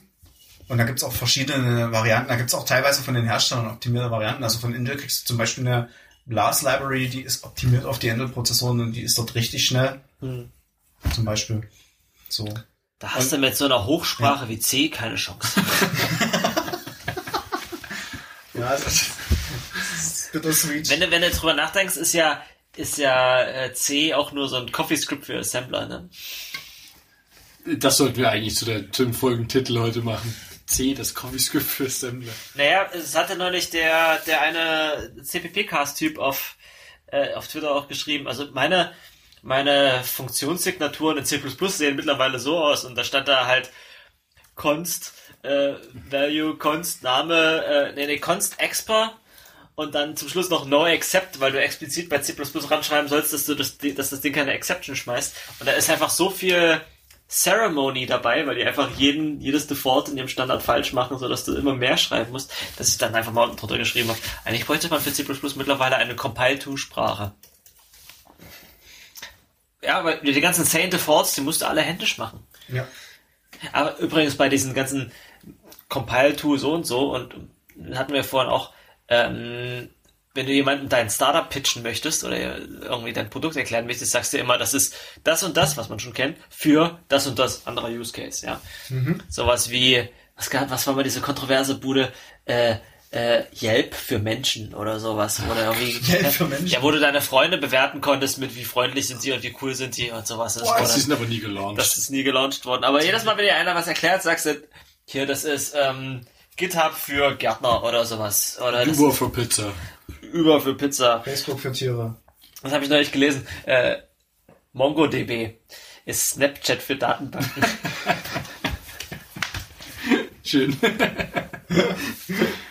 Geil. Ja, da kann man schon ganz schön vor die Wand rennen. Was ist eigentlich am MongoDB so schlimm? Äh, es hat äh, witzige Sicherheitslücken, weil es irgendwie mit Standardeinstellungen, äh, die die meisten Leute nicht annehmen, warte mal, das war Redis. Ja, das, das, das, Das, das trifft wahrscheinlich genauso Ähm. Ich sage wahrscheinlich nichts Falsches hier. wie hieß dieses verteilte Diaspora, dieses verteilte soziale Netzwerk? Die haben angefangen mit CouchDB, was ja, auch so ein... Das ist ja äh, viel zu modern. was? Nee? Das hätte ich Diaspora nicht zugetraut. Doch, doch, doch. Ähm, die haben mit einem äh, Document Store angefangen, weil sie gedacht haben, hey, cool und bla, und wir können ja äh, schemaless den ganzen Käse irgendwie speichern. Und dann hatten die richtig viel Stress, nachdem sie festgestellt haben, dass CouchDB eine echt blöde Idee ist, um verteilte Daten zu speichern, weil niemand genau weiß, welche Version ist denn jetzt richtig. hatten die echt viel Stress und haben das irgendwie händisch so irgendwie 80% migrieren müssen, was da in diesem gesamten Internet rumflog. Äh, weil die einfach nicht mehr mitbekommen haben, was ist, äh, welche Daten sind denn die richtigen und was ist irgendwie eine Kopie und was ist jetzt der aktuelle Stand und was ist der falsche Stand. Gerade für so ein Federation-System sicher sehr praktisch. Richtig. Äh, so, und dann kam irgendwie so raus, was war der ursprüngliche, das, der, der ursprüngliche Denkfehler an diesem Prozess oder an der Planung. Und zwar sind solche Sachen eigentlich nur Caches. Also ein, ein Document Store ist eigentlich nur ein Cache. Das ist nur eine kondensierte Variante von strukturierten Daten, die du zusammenfasst, wo du sagst, ähm, ich habe ja schon mal den Select gemacht, auf Deutsch gesagt. Ja, ja. So. Genau deswegen hast du bei Facebook zum Beispiel auch mehrere, mehrere Realitäten. Dass sie sagen, okay, du hast zwar verschiedene Datenbanken und so, aber es, es ist eingeplant, dass die nicht äh, ähm, synchron laufen, dass die nicht konsistent gegeneinander sind, sondern es gibt dann Abgleichspunkte, wo das angeglichen wird, dann kriege ich das mit, aber es ist halt nicht beabsichtigt. Es schaffst, das schaffst du ja auch gar nicht teilweise. Wenn du so ein unglaublich großes System hast mit so viel Datenmengen, ähm, dass du sagen kannst, ich kann das nicht konsistent halten in sich komplett. Will- Es gibt keine einzelne. Realität. Das ist wie Google File System. ne? Ja, Das ist dann will ich eigentlich viele Realitäten haben, die ich aber im Nachhinein auch irgendwie abgleichen kann.